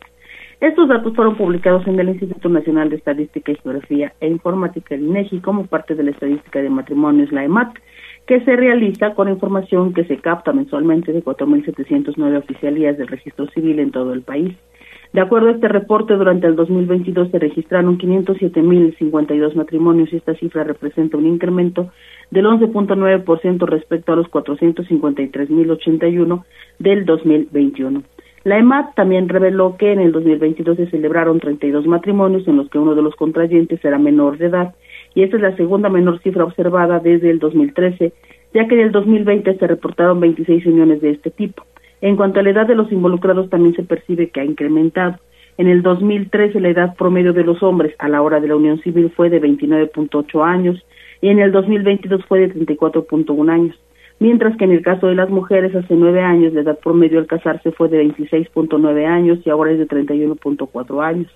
En el 81% de los casos, los involucrados tenían al menos la secundaria terminada y el 54.51% de las uniones se celebró entre personas con el mismo nivel educativo. La estadística también reveló que en el 2022 en 28 entidades se realizaron 5.829 uniones legales entre personas del mismo sexo. 2.352 se celebraron entre varones y 3.476 entre mujeres. Es el reporte. Es que ya da miedo casarse, Lili. Ya da miedo, sí, la verdad es que este como que aparte siento que ya para muchas personas ya no es como el simbolismo o lo importante que era, ¿no, Gallo? Sí, no, antes, imagínate, no, no, no, antes el matrimonio era sagrado, decían, ¿eh? Hoy ya no, hoy son otros tiempos y, y entre menos compromisos tengas mejor, ¿no? Pues mira, yo siento que era también un asunto social, como un constructo social, ¿no? Que las mujeres se casaran y era como si te graduaras, ¿no? Ándale. Lo Blanco, máximo. pura, ya. Exacto, que salieras de la casa del brazo de tu papá, Sí. de blanco y tal. Y también de pronto eso llegaba a ser un conflicto para a lo mejor las que no pensábamos así, ¿no? Y que no teníamos eso en la cabeza como una prioridad. Y tampoco está malo. Y, y yo lo hablo por mi experiencia personal. No necesariamente tiene que ver con los niveles de compromiso. A veces solamente no es como como tu máximo, ¿no? Estar este pues unido legalmente, aunque hay que decirlo, pues también hay ventajas ya cuando están los hijos y cuando hay pues bienes de por medio también también está bien. Es correcto. Bien, Lili, entonces seguimos contigo porque la Coparmex ha, bueno, pues propuesto crear una Secretaría Estatal para la Ciencia, Innovación y Tecnología, ¿no? Sí, fíjate que a nombre de Coparmex, su presidente en Puebla, Rubén Forlón Martínez, presentó cinco proyectos encaminados a impulsar el desarrollo económico de la entidad. Destacan la petición de crear una Secretaría para la Ciencia, Innovación y Tecnología que opere con un enfoque hacia la adopción de las últimas tendencias del mercado, posicionando al Estado en la competencia global. La cúpula patronal también propone la creación de la Agencia Tetrahélice para la Sostenibilidad, que se encargaría de fomentar el desarrollo sostenible a través de una agencia que deberá unir los esfuerzos del gobierno, academia e iniciativa privada a fin de promover modelos empresariales circulares y la creación de empleos verdes. Forlón Martínez dijo que lo primero será conocer al nuevo titular de la Secretaría de Economía y comentó que debe ser un perfil sólido, capacitado y sin aspiraciones políticas para que se garantice que va a permanecer en el cargo hasta el fin del sexenio, que tampoco es ya mucho tiempo, y es que los retos de esta cartera, sobre todo respecto de la relocalización de las empresas, conocido como el nearshoring, son muy importantes. Escuchamos. El perfil es abierto, no tenemos, no nos importa si es un hombre o una mujer, siempre y cuando cumpla con estas características. Nos interesa que sea alguien con conocimiento global, con amplio conocimiento de lo local, un perfil poco politizado para que sea capaz de sentarse con todos los actores económicos y poder aprovechar el tiempo sin ser afectado, al menos en lo posible, por temas políticos.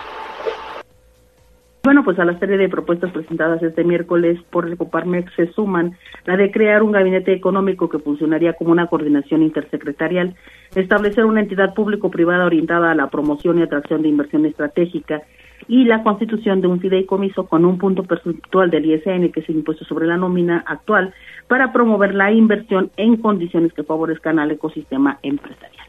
Es el reporte.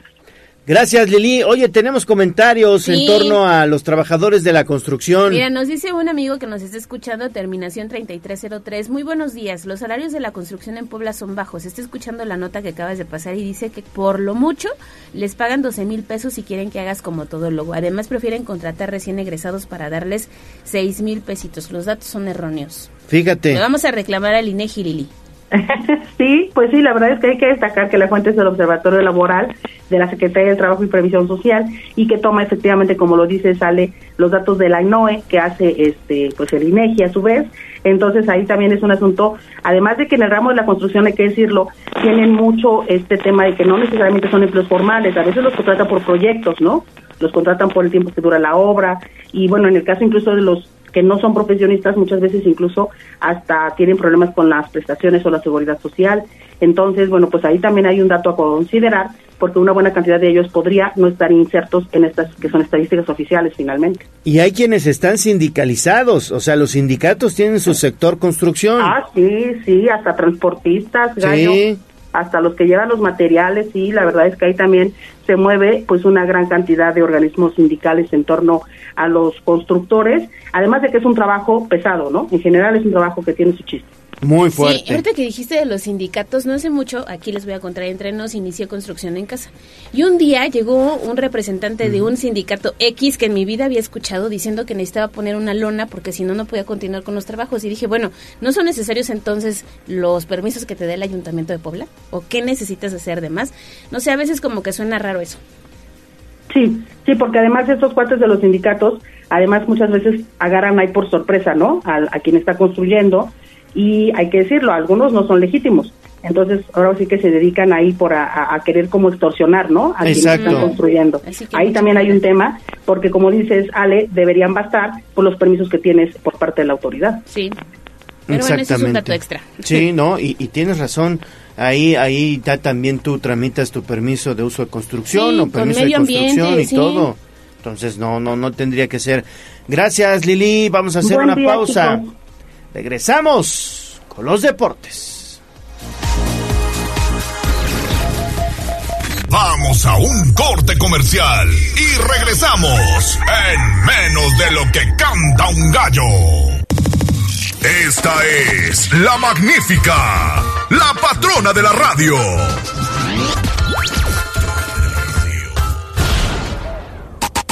Seguimos con el gallo de la radio. Twitter, arroba tribuna deportes.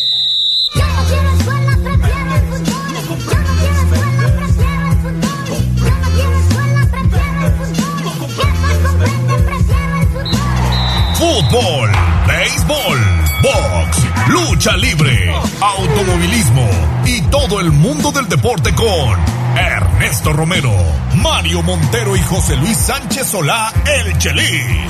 Béisbol en Tribuna Deportes. Fútbol. Ernesto Romero, ¿cómo estás? Muy buenos días. ¿Qué tal, Gallo? Muy buenos días, buenos días a todo el auditorio. Vámonos rapidísimo con la información deportiva y comenzamos con el conjunto del Puebla que pues esta noche regresa a la actividad con la finalidad de abandonar el último lugar de la tabla general cuando visite al conjunto del Atlas. El cuadro blanqueazul que busca, busca regresar a la senda de la victoria después de que viene de ese doloroso traspié por marcador de dos goles a cero ante el conjunto de Pumas y que como visitante pues prácticamente de último minuto le robaron los tres puntos en su último compromiso ante los Gallos Blancos del Querétaro. En la línea telefónica Mario Montero. Mario, muy buenos días. Buenos días, Gallo. Buenos días al auditorio. Puebla tiene una visita muy complicada, una visita a Zapopan, donde va a enfrentar a un rival completo, a un rival serio, a un rival que a pesar de haber perdido jugadores clave, pues sigue siendo un equipo completo, sigue siendo un equipo muy fuerte y pues el Puebla tendrá que ver de qué manera arañar por ahí un puntito porque no creo que alcance para más. Buscar cómo lograr un empate, no perder y pues hacer un partido decoroso porque la situación del Puebla luce sumamente complicada. Oye, pues una situación, la verdad es que el Puebla hoy que está prácticamente en el sótano de la tabla general, pues tiene que, digamos que remar contra corriente, como se dice popularmente, y más con eh, situaciones como las que estamos platicando ya en esta mesa de trabajo, aquí con Jazz Guevara y con el buen Neto, de lesiones, ¿no? Como la de Waller, que bueno, pues prácticamente se volvió a tronar, ¿no? Waller ya no, no va a estar el resto del año, ya lo anunciaron, su lesión es grave, fue operado y pues bueno, de aquí hasta eh, el próximo torneo ya no va a estar alineado. Sí, son bajas, bajas sensibles como la que pues no hace mucho sucedió, por ejemplo, como eh, con el atacante venezolano Fernando Aristeguieta y que de por sí vienen, vienen a afectar a un plantel que es bastante corto y se suma este tipo de lesiones. Sucedió también con este Kevin Ramírez, elementos que llegan, llegan para marcar diferencia y que al final pues las lesiones terminan impidiendo su actuación, terminan impidiendo que aporten para que el Puebla pues por lo menos tenga tenga un plantel más o menos competitivo y pues veremos, veremos qué es lo que sucede ahora con el equipo blanqueazul que de entrada tendrá que recuperarse también en el aspecto anímico porque pues el hecho de que siguen las resoluciones de que por ejemplo, Monterrey se lleva una sanción económica de que con Mazatlán no pasa absolutamente nada y solamente al Puebla le quitan los tres puntos en la mesa, pues es algo que también anímicamente ha pegado en el plantel cuando parecía que con la llegada de Ricardo Carvajal, con el arribo también de Luis Miguel Noriega, pues el equipo mostraba cierta mejoría. Tampoco son magos, neto, tampoco son magos. La calidad es, eh, es bajísima, bajísima de este plantel y también me, gustaría decir también que hay algo que pocos hemos visto, pero eh, hace algunos, ¿qué será? Yo creo que un poquito más de más de un torneo se hizo un cambio en la eh, parte médica, salió el doctor Gerardo Toledo, llegar no sé quién llegó, la verdad, pero también no te creas, habrá que analizar si no el problema en la recuperación de jugadores y de las lesiones está en el área médica con los kinesiólogos y también con el preparador físico, ¿eh? Sí, son, son muchas cosas. Claramente la preparación física del equipo no es óptima, claramente la recuperación de lesiones tampoco.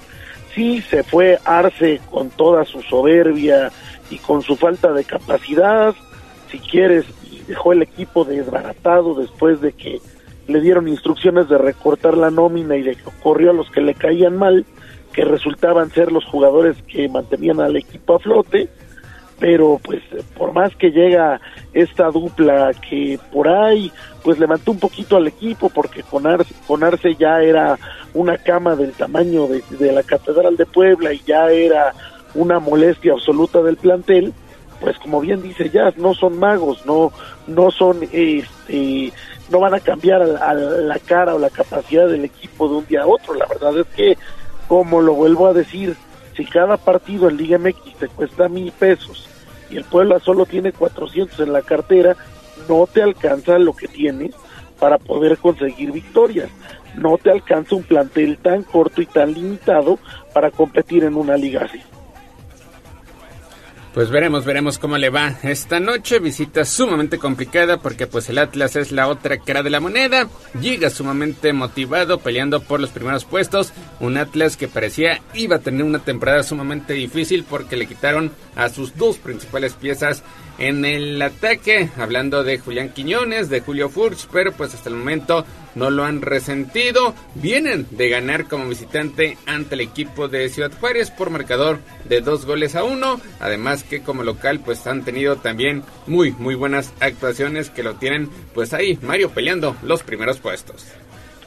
Sí, digo, el Atlas es un equipo serio, completo, va a seguir peleando y el Puebla tiene una salida sumamente, deja lo, lo complicada, muy poco probable que se pueda llevar a algún punto.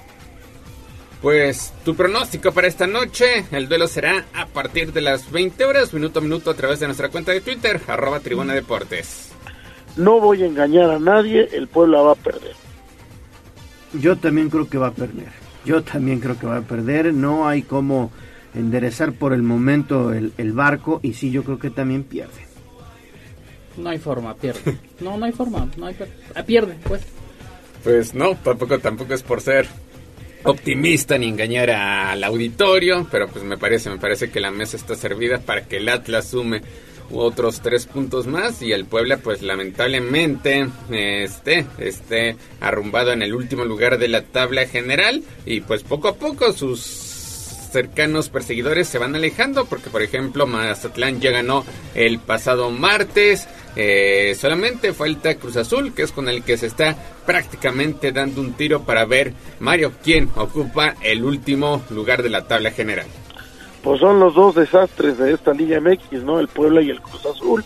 El Puebla que por motivos de las instrucciones que llegan de la Jusco tiene que recortar de manera sensible la plantilla, que deja a un técnico que pues no, no sirvió para nada, más que para destrozar lo poco que había, y el Cruz Azul donde sepa Dios quién manda, sepa Dios quién hace las cosas, sepa Dios quién es el asesor del asesor del asesor, donde la gente ahora, imagínate, extraña el escándalo y los problemas de los Álvarez, porque lo que ahorita está, sea lo que sea, porque yo no lo entiendo, es mucho peor. Pues veremos, veremos qué es lo que pasa y a ver si es que hay un milagro este jueves, este jueves a partir de las 20 horas. 7 de la mañana con 40 y... Por plataforma, ¿eh? No, no, no va por tele abierta, va por plataforma. Súmales. Sí. Pero pendientes, pendientes en Tribuna Deportes por si no tienen pues este este streaming, este canal que se lleva prácticamente todos los partidos de Liga MX de forma exclusiva, pues pueden seguir y la crónica a través de tribunanoticias.mx diagonal deportes. 7 de la mañana con 46 minutos, hasta aquí la información del Club Puebla. Liga MX.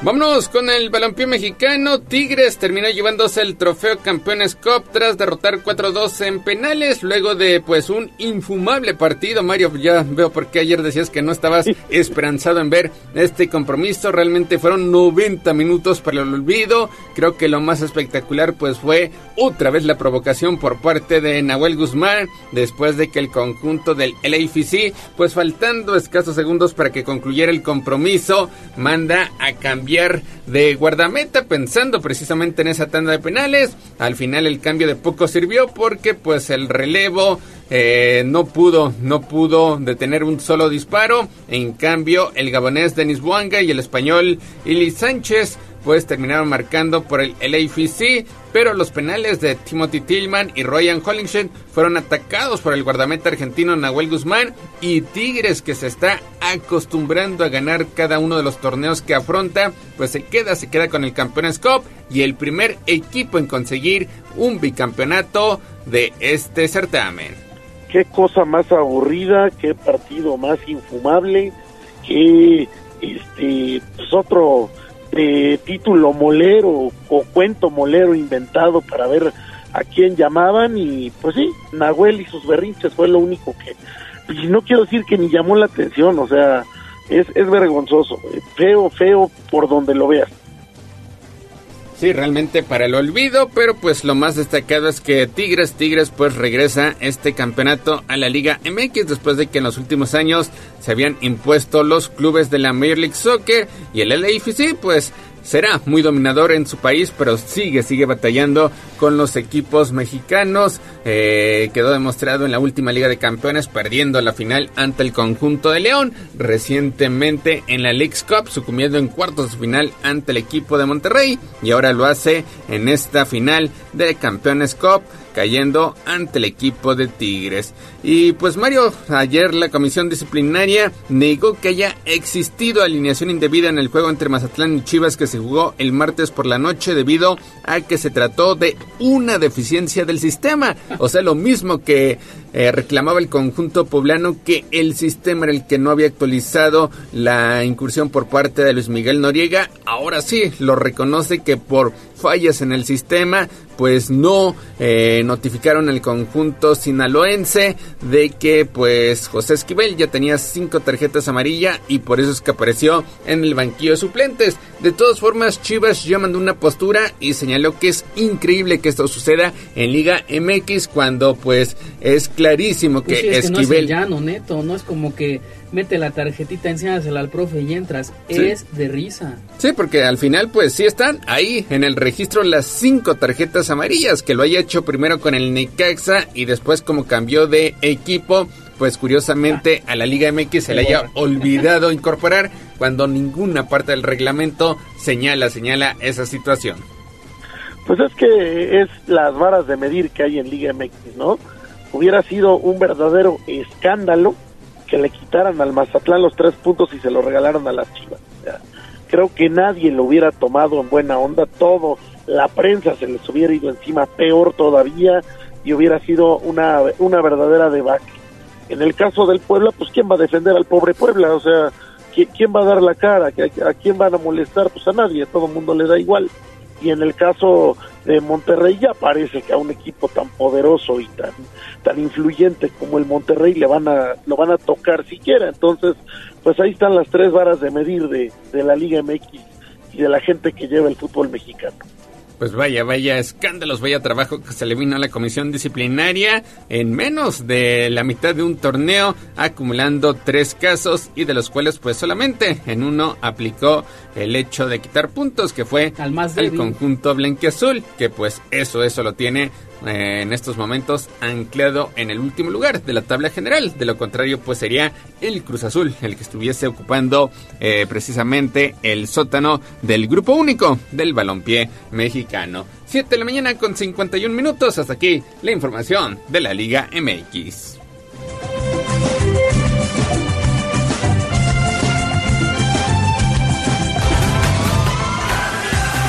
Vámonos con el balompié internacional, Mario, porque ayer el Real Madrid ganó 2-0 a Las Palmas en duelo correspondiente a la séptima fecha y se quedó a un punto del nuevo líder, que es el sorprendente Girona con su victoria 2-1 contra el Villarreal. Y es que urgido por su derrota del fin de semana pasado en el derby contra el Atlético, el Real Madrid reaccionó con los goles de José Lu al minuto 54 y de Brahim Díaz en tiempo de reposición que ocupó de entrada el puesto de Jude Bellingham al que Carlo Ancelotti pues decidió darle descanso y así el Real Madrid supera al Barcelona pero ahora está abajo del Girona. Sorprendente la Liga Española, donde este Girona que ha sido el equipo sensación, este equipo que es joven, que recientemente eh, subió a la primera división, pero que ojo, no es un equipo que esté manco ni mucho menos, es parte del poderoso City Football Group, el dueño de, del Girona son los mismos dueños del Manchester City, estos jeques árabes que pues tienen todo el dinero del mundo, han logrado armar un equipo competitivo que no, no lo ha hecho mal y que bueno, pues ahora es el sorprendente líder de la Liga Española. Vamos a ver si aguanta 38 jornadas, ve, se ve complicado y pues gana el Real Madrid con un gol de José Lu y con un gol en el minuto 90 y 70, así como como les gusta ese ese ese ese adagio que dice hasta que marque el Madrid. Bueno, pues gana 2 por 0 y el Barcelona cae al tercer lugar producto de ese empate doloroso que se llevó.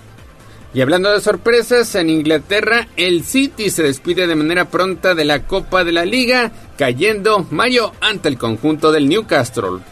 Sí, el City ante el nuevo rico de la comarca que es el Newcastle, este equipo que ahora también compraron los jeques saudis, pues, acaba eh, eh, dando las gracias temprano, algo algo que no se esperaba en ningún lado y que bueno, pues el- este City que viene de ganarlo todo la temporada pasada, pues ahora por lo menos habrá un título, este título de la Copa que no se lo podrá llevar.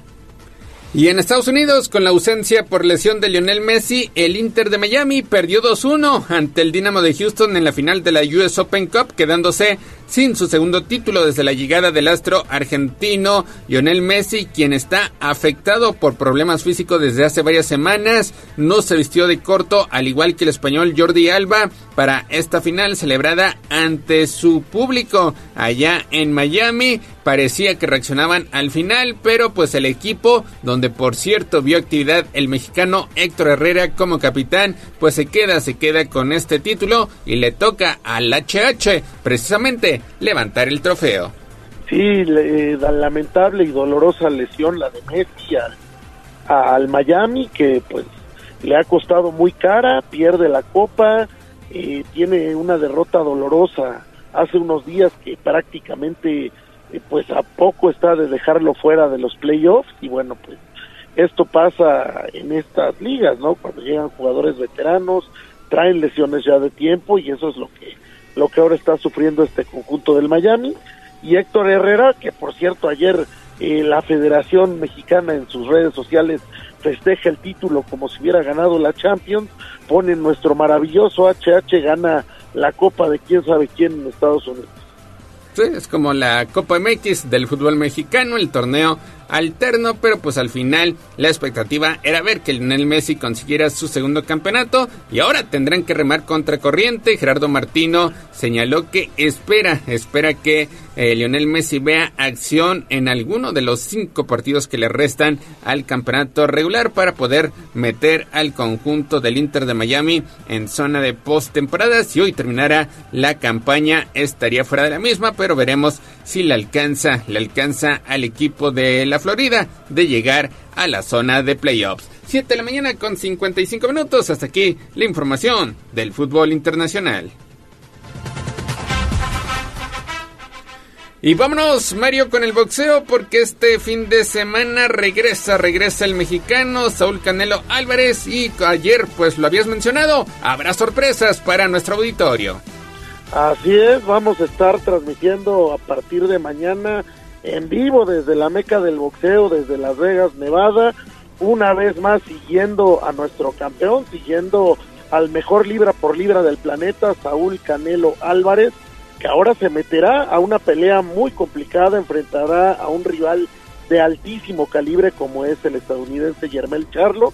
Y bueno, pues tendremos sorpresas para el auditorio, vamos a tener un par de regalitos por ahí de parte de Tribuna Deportes, ya mañana daremos más información, pero bueno, pues estaremos estaremos llevando todos los pormenores de la que de- esperemos ahora sí sea la pelea del año, a un Canelo concentrado, un Canelo muy serio que ha decidido hacer su preparación lejos de su casa, que ha decidido irse a meter a las montañas, que ha decidido pues prácticamente no dar entrevistas, no estar en redes sociales, porque sabe que el rival que tiene enfrente es un rival muy muy peligroso. Sí, y un Canelo que dice, que dice que ahora sí está libre totalmente de lesiones, 100% enfocado y preparado para este combate ante Charlot y que pues espera, espera regresar a una victoria a través de la vía del knockout. Veremos si lo puede conseguir el próximo sábado en el evento pues deportivo más esperado sin duda alguna de este fin de semana y del cual Mario pues nos tendrás una gran cobertura. Así es, vamos a estar transmitiendo en vivo todo desde Las Vegas, Nevada, vamos a estar enviando portes a Tribuna Deportes. Y bueno, pues desde el pesaje el día de mañana, el sábado en la pelea y el lunes, el lunes pues el post pelea después de lo que lo que haya sucedido con el Canelo, que repito, tiene una misión de muy alto calibre, tiene un rival muy serio, tiene un rival muy completo enfrente, que le gana en altura, le gana en alcance, que es un tipo muy rápido y bueno, pues Canelo espero que se haya realmente eh, preparado a conciencia. Él dice que se siente muy bien, dice que su mano ya está mejor después de la cirugía que tuvo que sufrir a, finales del año pasado y dice además que él está consciente que ah, tuvo dos muy malas peleas, pero que ahora va a mostrar lo mejor de esto.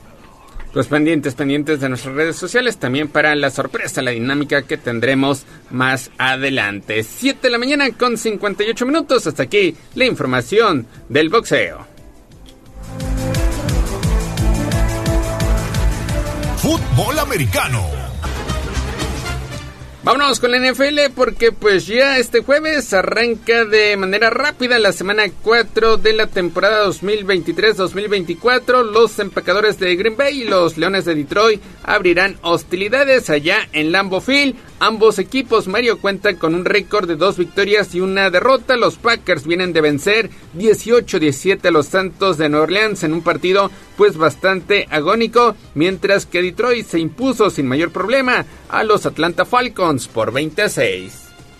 Sí, vienen los empacadores de esa victoria donde pues lamentablemente le sacaron el partido a mis Santos de Nueva Orleans como consecuencia de la lesión eh, del mariscal de campo titular, tuvo que entrar Jameis Winston y pues ya sabemos que en las manos de ese señor hasta un partido ganado lo tiran a la basura. Lamentable, pero el equipo de Green Bay pues tiene una misión nueva, ya no ya no cuenta con su estrella que Aaron, eh, que tuvo que salir en la postemporada, pero bueno, cuentan con un coreback joven, cuentan con un equipo completo y enfrentarán un equipo de Detroit que también ha sido sorpresa porque en la semana pasada nadie esperaba que ganara y acabó ganando por paliza. Buen arranque para la semana 4 del NFL, que por cierto, qué rápido ya llegamos a este instante. Sí, avanzando, avanzando la campaña en la NFL y Detroit que pues ya en esta campaña, sobre todo en el duelo inaugural, derrotaron a los actuales monarcas, los jefes de Kansas City, así que algo, algo tiene esta escuadra de Detroit y Green Bay que pues parece no está extrañando de momento a Aaron Rodgers, también cuenta con marca positiva, veremos cómo se comporta ya esta noche. Y ya para rematar la información deportiva, Mario, en el béisbol, pues en la última semana como profesional del venezolano Miguel Cabrera, pues sigue destacando con el tolete. Ayer conectó su cuadrangular número 511 y el imparable 3170 en una temporada para el olvido de Detroit, pero que pues ha sido lo más espectacular, lo más llamativo, precisamente el adiós, el despido por parte de Miguel Cabrera. Sí, vaya que ha tenido un tour de despedida bonito el, el, venezolano, el futuro miembro del Salón de la Fama. Seguramente cuando sea elegible será eh, eh, pues eh, ingresado al registro y al, al, Salón de los Inmortales, pero pues hasta regalos le han dado en todos los campos visitantes, en todos los, los estadios que ha, que ha podido pisar en este último tour, porque pues vaya que ha sido un gran, un gran estrella y un jugador histórico. Y también interesante será ver pues los últimos los últimos boletos para el comodín, sobre todo en la Liga Nacional. Los Phillies ya aseguraron el mismo, pero la lucha por el segundo pues está bastante cerrada entre los Diamondbacks de Arizona, los Cachorros de Chicago y los Marlins de Miami. Ayer ganó la novena de Arizona que sigue de momento con ese puesto. Atrás vienen los Cachorros de Chicago que perdieron ante los Bravos de Atlanta, mientras que los Marlins de Miami dividieron hostilidades ante el conjunto de los metropolitanos de Nueva York. Pues 8 de la mañana con un minuto, Mario. Hasta aquí llegamos con la información deportiva. Gracias, Gallo. Gracias, Jazz. Gracias, Neto. Gracias al auditorio. Que tengan muy, muy buen día. Nos hablamos mañana ya desde el territorio del Canelo Álvarez. Que tengan buen día. Éxito, éxito, mi estimado Mario. Éxito y que te vaya muy bien. Seguimos en contacto. Bueno, vamos a hacer pausa y regresamos con más. Esto fue Tribuna Deportes. Síguenos en nuestras redes sociales. Twitter, arroba Tribuna Deportes. Facebook, Tribuna Deportes Oficial. Las y los... Somos la magnífica y estamos en Puebla. En el 95.5 FM y 1250 AM. Atlixco de las Flores. 99.9 FM. Y en Zacatlán de las Manzanas, 88.3 FM. La Magnífica, la patrona de la radio. Seguimos con el gallo de la radio. Sitio web, tribunanoticias.mx. Tribuna Matutina, en resumen con la voz de los poblanos. El presidente municipal Eduardo Rivera hizo entrega esta mañana de la obra Comisaría Sur con una inversión de 22.4 millones de pesos. La Secretaría de Salud informa que en las últimas 24 horas no hubo ninguna defunción por dengue, por lo que la estadística continúa con 5 decesos acumulados. Para robar 20 pesos, un sujeto amagó con un cuchillo a una ciudadana en Tecamachalco. Afortunadamente fue detenido. Pobladores de Santa Rita Tlahuapan bloquearon durante aproximadamente dos horas y media la autopista México-Puebla. Pedían la liberación de dos personas que habían sido detenidas a consecuencia de un hecho delictivo. El Mundial de Fútbol 7 deja una derrama económica en Puebla Capital de 200 millones de pesos. Ana Laura Altamirano se mantiene en desarrollo rural, mientras que Liz Sánchez deja la Secretaría de Bienestar. El día de ayer el gobernador Sergio Salomón Céspedes Peregrina emitió un comunicado a través de sus redes sociales. Y finalmente un avión de Aeroméxico presentó una fuga de combustible momentos antes de despegar, esto en el Aeropuerto Internacional de la Ciudad de México. Iba rumbo a Chiapas. Las imágenes ya las puede consultar a través de arroba noticias tribuna. Bueno. Instagram, Tribuna Noticias. Y esta va para todas aquellas que son como una chica que yo conozco. El Corral. La entrevista sin tapujos. En Tribuna Matutina.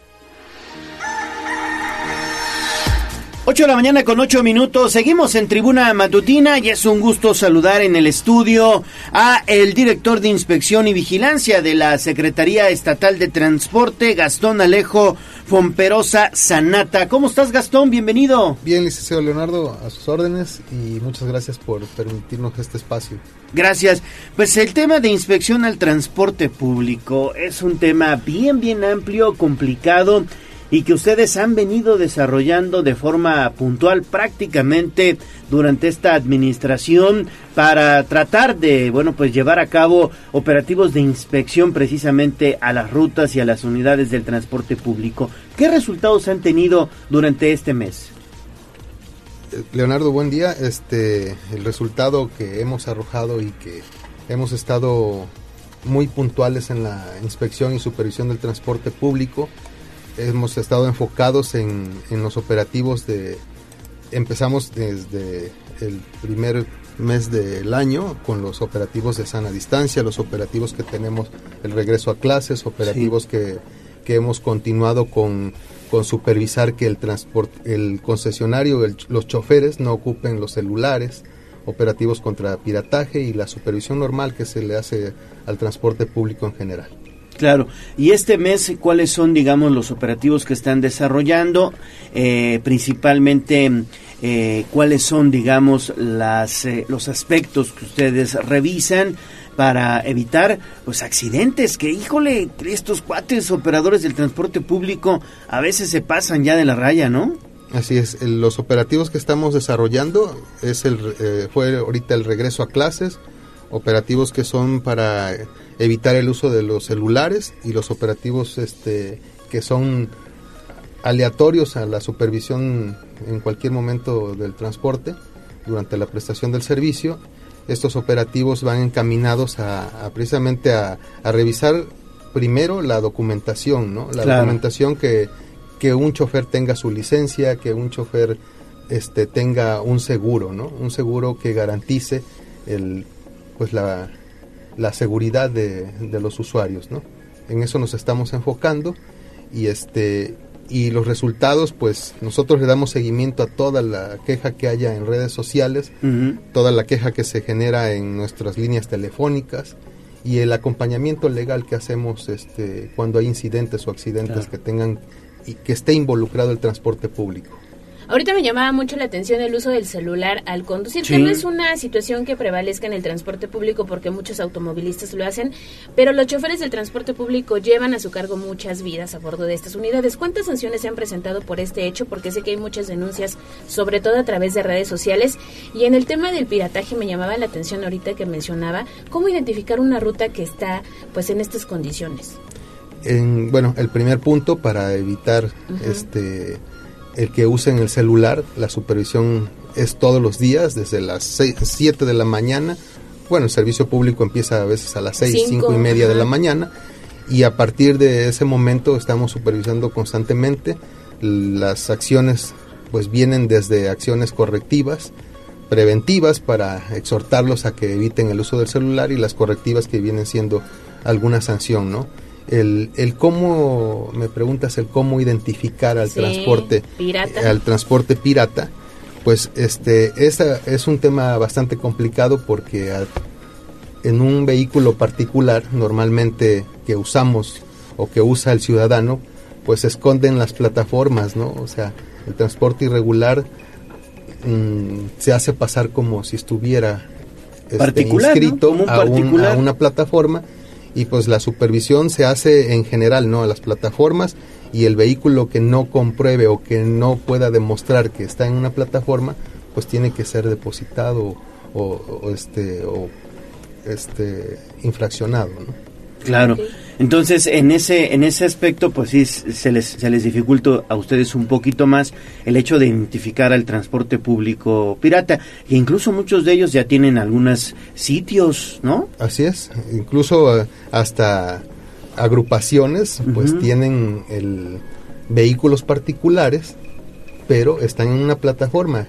Cuando no ocupan esa plataforma, pues se les puede considerar que es un vehículo que está prestando un servicio sin la sin el permiso correspondiente, ¿no? ¿Hay alguna ruta, perdón, Sí. hay alguna ruta con el mayor número de sanciones? Y si tiene el número de las unidades que han sido, bueno, choferes que han sido sancionados por utilizar el teléfono al conducir. Ente- entre las rutas más infraccionadas tenemos este la ruta Galgos del Sur, la Libertad Cuauhtémoc, la ruta 4, la 11, la 12, la 8, Flecha Azul, M21 y la ruta 3. Y en el top 10, ahora sí que de las rutas que tienen este el mayor también número de quejas, es la 10, la 4, la 21, el Cremadero, la 3, la Ruta Azteca, la 76, la Mo- Loma Bella, 50 y el JBS. Los morados. Entonces, ajá. ajá. Entonces, este, igual la- la- el mayor número de incidencias o, o lo que reporta la gente con, el- digamos, las quejas que hay es en el tema de no tratar al usuario correctamente, poner Claro. en riesgo la seguridad de los usuarios, pasarse los altos, el sobrecupo, el utilizar el celular, el exceso de velocidad en algunos casos, o cuando van los, los las unidades con, con las personas colgadas en los estribos, ¿no? No, incluso ha habido operadores, recordemos que, que han manejado incluso hasta, hasta tomados, sí, en estado de ebriedad. Así es. Ahorita en ese aspecto es- tenemos un, un este operativo que se es este operativo y hacemos exámenes toxicológicos. Identificamos si hay choferes que pues que están conduciendo bajo los influjos del alcohol o de alguna droga. ¿no? ¿Es común Algún- que hagan eh, eh, este tipo de, de manejo bajo el influjo del alcohol o las drogas? ¿Es común? Mm, No es, no es tan común, ¿eh? fíjese que no. Este, y en el tema de los exámenes toxicológicos, de las aproximadamente mil pruebas que hemos hecho de enero a la fecha, vamos a tener una meta de 3.813 más o menos este, exámenes toxicológicos. En lo que va del año se han detectado a 19 choferes este, con algún tipo de consumo de psicotrópicos, metanfetaminas, anfetaminas, cocaína, etcétera. ¿En dónde se pueden reportar, eh, en dónde se pueden hacer este tipo de quejas directamente con ustedes? Porque a nosotros, por ejemplo, nos llegan precisamente este tipo de quejas, pero para que la gente sepa eh, la forma de denunciar, obviamente con ustedes, ¿en dónde se puede hacer? Tenemos una línea telefónica que tienen todos los el transporte público en la parte de atrás, rotulada en los vehículos. Este, el número 243 1110 243 243 1110. 1110. O sea, do- 222-243-1110. Ahí tenemos este, la línea telefónica, también tenemos este, en redes sociales, en Facebook, la, el dato es la Secretaría de Movilidad y Transporte, en Twitter, que ahora se llama X, este, es arroba MT, GOP Puebla, y tenemos otra línea telefónica que es el 22 18 41 72 30. En esos, en, en esos espacios usted pueden, ustedes pueden denunciar toda actividad o toda irregularidad o incidencia o queja que se pueda generar con los choferes de transporte público.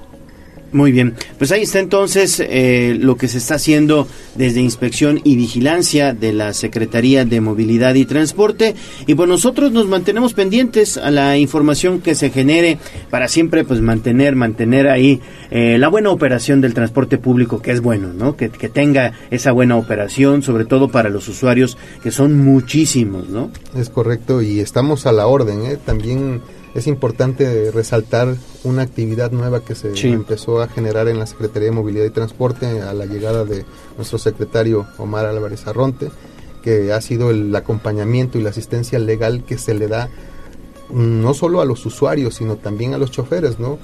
Ellos también pueden estar este, relacionados con algún choque entre con algún particular y la asistencia se le da a todos, ¿no? Tanto al chofer como a los usuarios que se vean involucrados, la asistencia legal del acompañamiento, poner sus denuncias. Muchas veces tenemos algún incidente con el transporte público y pues se nos va, ¿no? Y nos rompe algo, a lo mejor alguna este retrovisor o se nos pelan y nadie se hace cargo, nadie se hace responsable y entonces se les hace la invitación a que si hay algún incidente con el transporte público, pues nos los reporten, tomen qué ruta fue, número de concesión, la placa y, nosotros le vamos a hacer el acompañamiento legal. Sí, todas las... digamos que no hay por qué pelearse con el transporte público, únicamente toman el número de la unidad, la ruta, la placa, se reporta a movilidad y transporte y ya ustedes se encargan. Nosotros nos encargamos, hacemos el acercamiento con, los, con el concesionario, con los responsables y, este, y buscamos la, forma de resarcir los daños que haya, se hayan generado y si no, hasta irnos a las últimas consecuencias en la Fiscalía General del Estado. Muy bien, pues qué bueno, qué bueno que, tienen esa apertura también con los ciudadanos. Gracias, gracias Gastón Alejo Fomperosa Sanata, él es director de Inspección y Vigilancia de la Secretaría de Movilidad y Transporte. Gracias. Para servirles. Gracias. 819. Vámonos a hacer enlace con David Becerra. Mi estimado David, ¿en dónde andas? Platícanos. Oye, ¿cómo amanece el Congreso del Estado? Pues nos encontramos en el marco de este día 28 de septiembre, Día de Acción Global por el Acceso a Aborto Legal y Seguro.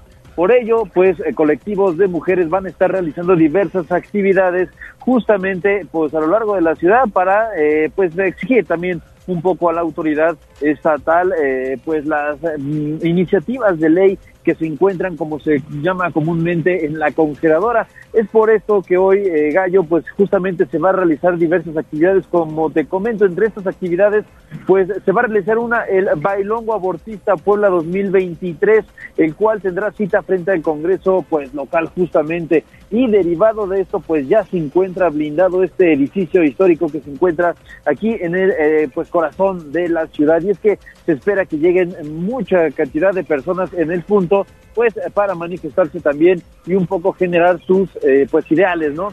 Eh, como ya lo hemos visto en años pasados, el Congreso Gallo, todas las ventanas se encuentran blindadas con pues estos eh, tablones de madera grueso para evitar pues precisamente las rupturas. Esta marcha pues se llevará a cabo alrededor de las 3 de la tarde en el punto y pues ya estaremos también checando cómo se pone esta situación. Mientras tanto, el Congreso el día de hoy ya se encuentra blindado de esta manera ¿Qué te comento, Gallo? Bueno, pues ahí está entonces David Becerra. Oye, y esta situación, bueno, pues evidentemente tiene que ver con las marchas que se esperan para este día, David. Sí, como te comento, Gallo, la marcha de las eh, pues eh, gente que está en pro del aborto y precisamente también afuera, a las afueras del Congreso, pues hay una marca que dice eh, aborto 100% legal y seguro. Pues ya estaremos viendo cómo está esta situación durante el día. Gracias David Becerra, sigue tu camino y bueno, pues nosotros vamos a hacer pausa y volvemos con más. Comercial y regresamos en menos de lo que canta un gallo. Esta es la magnífica, la patrona de la radio.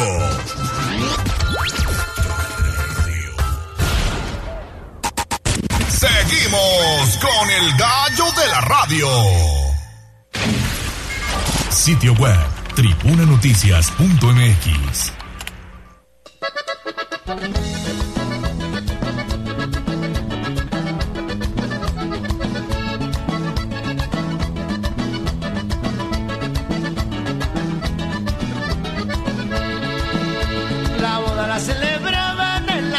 coyote. La boda la celebraban en la selva del coyote. Estaban los guajolotes cantando bien esos Se decreta un receso hasta que se restablezca el orden. No te hagas pato. Vamos con información de la política. En Tribuna Matutina. 8 de la mañana con 23 minutos. Bueno, esta mañana es un gusto saludar aquí en el estudio de Tribuna Matutina a Tony Gali López. Mi estimado Tony, ¿cómo estás? Estimado Leo, muy bien, muchísimas gracias por recibirme aquí en tu estudio. Muy buenos días, Buenos Ale, días, muchas gracias. bienvenido. Saludo a todo tu auditorio y gracias, mi querido amigo. No, pues bienvenido. Oye, pues estamos en esta semana entrevistando precisamente a quienes aspiran a la coordinación de los comités en defensa de la cuarta transformación, este proceso interno que lleva a cabo Morena y sus aliados, el Partido del Trabajo y precisamente el Partido Verde. Tú eh, decidiste registrarte eh, precisamente como una carta del Partido Verde. Es a ver, correcto. pues platícanos, ¿cómo tomaste esa decisión? Bien, muchísimas gracias. Pues mira, quiero comentarte que no fue una decisión propia, ¿no? Fue una decisión del Consejo y del Comité Ejecutivo Nacional del Partido Verde. Este, ustedes sabrán, pues me tuvieron aquí eh, precisamente en su estudio platicándoles lo que veníamos haciendo en la coordinación eh, de Manuel Velasco, visitando las juntas auxiliares, visitando las unidades habitacionales, los mercados, las plazas, los barrios, precisamente llevando el mensaje de Manuel Velasco a la ciudadanía. Y en ese orden de ideas, pues el Partido Verde me invita a participar con ellos en este proceso de inscripción o de registro, precisamente pues que ya venimos caminando varios meses con el partido y nos hacen la invitación en el Comité Nacional y por supuesto aquí con Jimmy Natale también nos abrió las puertas para trabajar con el Partido Verde y esa es la idea. Le vamos a entrar muy serios, con carácter, con, con firmeza para poder trabajar con la ciudadanía y por supuesto trabajar de cara a este proceso electoral con unidad y por supuesto siempre eh, eh, hablándole a la gente con las propuestas con las que hemos venido trabajando para poder fortalecer eh, por supuesto a las mujeres en los programas que traemos, por supuesto a los jóvenes, a los empresarios, en fin, poder seguir trabajando para y por los poblanos. Hoy hay 27 perfiles, Tony. Hasta el último corte del día de ayer, 27 personas que 27. buscan la famosa coordinación Ok. o la candidatura, ¿no? Para el gobierno del Estado por Morena. ¿Cómo ves esta lista? Es, Puebla es una de las dos entidades del país con más aspirantes. Bien, la verdad es que lo veo bastante bien. Creo que eh, esto habla precisamente de la pluralidad en la que se ha venido manejando la convocatoria, precisamente la apertura a los diferentes cuadros que existen en nuestro estado, mujeres y hombres que quieran participar para abonar en el esfuerzo para que le vaya mucho mejor a Puebla, para que eh, no existan precisamente ya la polarización y las divisiones en la manera en la que nosotros podamos unir los esfuerzos de todos estos actores que hoy en día se están involucrando con esta idea, entiendo, de poder contribuir cada uno de ellos con su experiencia eh, a Puebla, creo que es bienvenido, creo que es bienvenido. Claro, y sobre todo también lo que se ha mencionado incluso desde esta semana con una propuesta que hizo el gobernador Sergio Salomón Céspedes Peregrina Correcto. de eh, tratar que exista piso parejo, no existan desacuerdos, privilegiar la unidad Correcto. y es por eso que él propuso cuatro mujeres y cuatro hombres. ¿Tú cómo lo ves? Bien, yo lo veo bastante bien. Lo creo que eh, el gobernador al final le tiene que dar juego a todos, lo ha venido haciendo, eh, yo lo he venido comentando aquí en el estudio, hoy tenemos un gobierno de puertas abiertas, tenemos un gobernador democrático, tenemos un gobernador que ha permitido trabajar de manera eh, ecuánime y equilibrada absolutamente a todos los políticos y a todo el sector empresarial, a los medios de comunicación, y eso ayuda muchísimo para poder construir a favor de Puebla. Yo quiero decirles que eh, yo estaré caminando, estaré recorriendo eh, Puebla capital, por supuesto algunos municipios. Quiero decirles que su servidor, pues dentro de la misma eh, lógica que traemos, pues no pintaremos ninguna barda, no colocaremos ningún espectacular, estaremos muy cercanos a la ciudadanía y a la gente, que es lo que a mí en lo particular me gusta hacer y estaré caminando y estaré recorriendo para seguir escuchando las inquietudes y las necesidades de las y de los Sí, sobre todo eso, ¿no? Porque todavía viene la, la sesión del próximo sábado. Del consejo, Del consejo. Es este sábado, ¿verdad? Es este sábado en donde, bueno, pues los consejeros estatales estarán ya definiendo sus cartas. Es una, es, ese también es otro, otro Es otro proceso, filtro, otro, otro filtro, ¿no? otro- que hay que brincar. Es correcto, es correcto. Creo que en la manera en la que, pues, este, digamos, ahorita aquí el Partido Verde está participando en la inscripción donde vamos a ir en una coalición y bueno, nosotros estamos precisamente en esa lógica, como lo acabas de mencionar, Leonardo, de precisamente aportarle ahorita al Partido Verde, de sumarle una estructura que traemos y hemos trabajado durante muchos años y por supuesto abonar a la unidad, ¿no? Y veremos a Tony Gali en la boleta del 2024, a lo mejor mm, en cualquier cargo de elección popular. Mi querida Ale, eh, vamos a trabajar muy fuerte y muy duro para que este obviamente vamos a contribuir vamos a contribuir yo quiero trabajar para los poblanos de verdad tengo muchas ganas de, de- de- de que salgamos adelante de que le sigamos metiendo la inercia en la que veníamos y sin duda si hay la oportunidad y la posibilidad y, y- y- nos invitan a trabajar y a contribuir en algún espacio sin duda este estaremos este listos este lo platicaremos obviamente yo con mi familia ustedes saben que soy muy unido a la Sí, familia y vamos a tratar de contribuir desde la trinchera donde estemos para Puebla porque lo necesitamos y necesitamos que a Puebla le vaya muy muy bien. Oye, ¿cómo te han recibido los, los poblanos en esta aspiración? Porque yo veo que en la calle tú saludas a todo mundo. Hasta juegas la cascarita este, Vas a echar la No, cáscara. sí, claro, ¿Cómo, cómo te han recibido? Bien, bendito sea Dios, Ale y, y Leo. La verdad es que eh, con la gente quiero decirles que eh, hemos hecho un buen trabajo desde hace muchos años. Quiero decirles, y ustedes nos conocen, somos muy cercanos a la gente. En el trabajo, en, el, en el- los periodos que estuvimos pues en el proceso o que estuvo, había mi jefe en la alcaldía y luego la gobernatura, pues logramos hacer mucho eh, trabajo con la ciudadanía, con la gente. Y la verdad es que nos han recibido bastante bien. Yo le agradezco a toda la gente que me está escuchando, de verdad, eh, que nos hayan recibido muy bien en sus colonias, en sus casas, en las unidades habitacionales y decirles que su servidor Tony Gali López no va a dejar de trabajar y de ser precisamente como me conocieron. Así como soy, siempre seré muy cercano a la gente, muy participativo, muy este siempre incluyendo, por supuesto, absolutamente a todos y la verdad es que estoy muy contento, Leonardo Yale, porque eh, la gente te motiva y te inyecta de energía de poder seguir trabajando para precisa- precisamente pues para seguir construyendo un Puebla de cara a una visión de futuro y de modernidad. Muy bien, pues ahí están las palabras entonces de otro de los aspirantes a la coordinación estatal del Comité de Defensa de la Cuarta Transformación. Se trata de Tony Gali López. Gracias, Tony. No, hombre, gracias a ustedes por el tiempo, por el espacio, pedirle a la gente que nos siga en nuestras redes Tony Gali López y mandarle un fuerte saludo de mucho corazón a todo tu auditorio y nuevamente a Ale, Leo, les agradezco mucho este espacio. Gracias, Tony. Gracias a ustedes. 8 de la mañana con 31 minutos. Nuestros amigos de Plataforma Ejecutiva nos están reportando tráfico pesado en periférico en ambos sentidos, desde Loma Bella hacia la vista y los héroes hacia la 24. Esto por un accidente que se suscitó frente a la zona habitacional en la zona de la caseta de Atlixco. También se presenta tráfico intenso en la vía Atliscayotl, en la zona del CCU, del TEC de Monterrey, 16 de septiembre de sur a norte en la zona de Comisión Federal de Electricidad.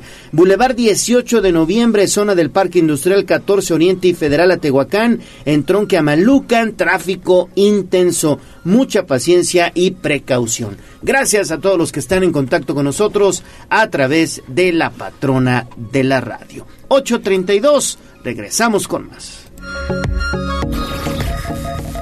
Vamos Un corte comercial y regresamos en menos de lo que canta un gallo.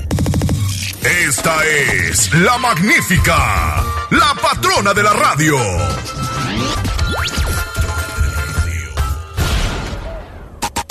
Seguimos con el gallo de la radio. Instagram, Tribuna Noticias.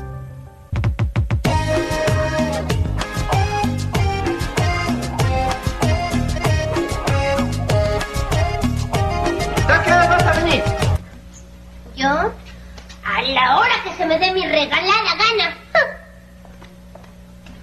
Pero ni un minuto más tarde.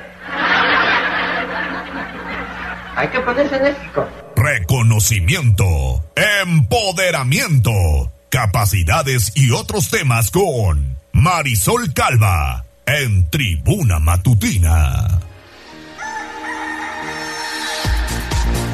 Regresamos a Tribuna Matutina y lo hacemos con invitadas de lujo. ¿Cómo estás, Marisol? Muy buenos días. Muy contenta, Ale, muy contenta de estar hoy compartiendo aquí también contigo. el hoy es jueves y toca colaboración. Además, en una fecha importante, 28 de septiembre. Día de Acción Global por el Acceso al Aborto Legal y Seguro. Así es. En México hay pendientes, pero me parece que hay pequeños avances en Latinoamérica, ¿no? Es muy importante tener en referencia la fecha porque hoy obviamente va a haber movilizaciones en la ciudad, en el país, evidentemente se convocaron a marchas en toda Latinoamérica.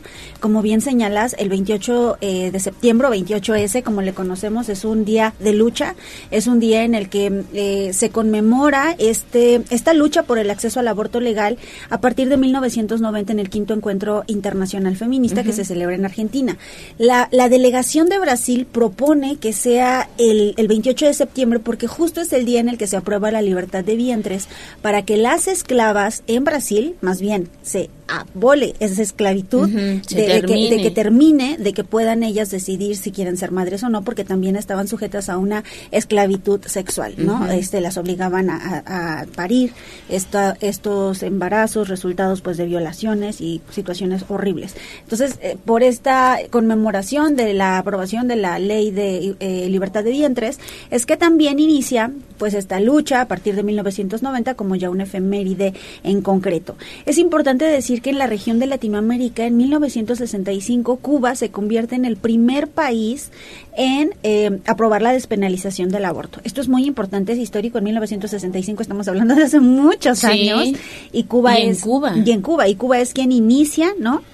El, eh, este importante eh, suceso.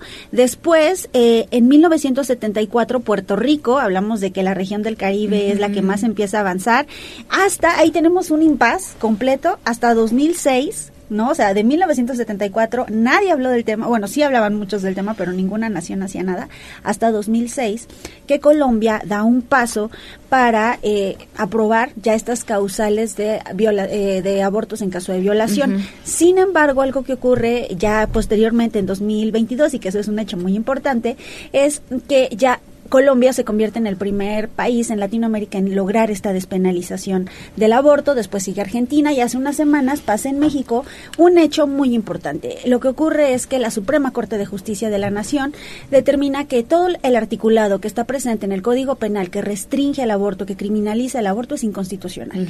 Entonces dice, no tiene efectos, es inconstitucional, a partir de ahí tendrá que venir una adecuación, esto no exime a los diputados de que hagan su trabajo, de que legislen, de que saquen esos eh, eh, eh, articulado, no es articulado del Código Penal, y que entonces sí, pues ya haya una eh, legislación acorde a derechos humanos y a derechos sexuales y reproductivos de las mujeres. ¿Qué ha pasado mucho en Latinoamérica? Que ha sido, debido a la falta de voluntad de legisladores, a través del litigio estratégico, a través mucho de las cortes, como se ha logrado estos avances.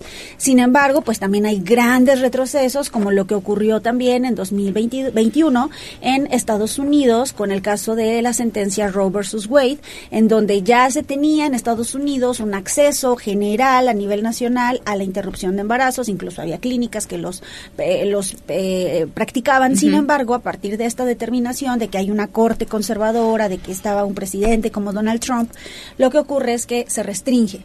Y ahora, pues, algunos estados eh, brindan, ¿no? Tienen la libertad de, de, que las mujeres puedan acceder a estos servicios, pero hay otros que los restringen completamente desde la semana 6.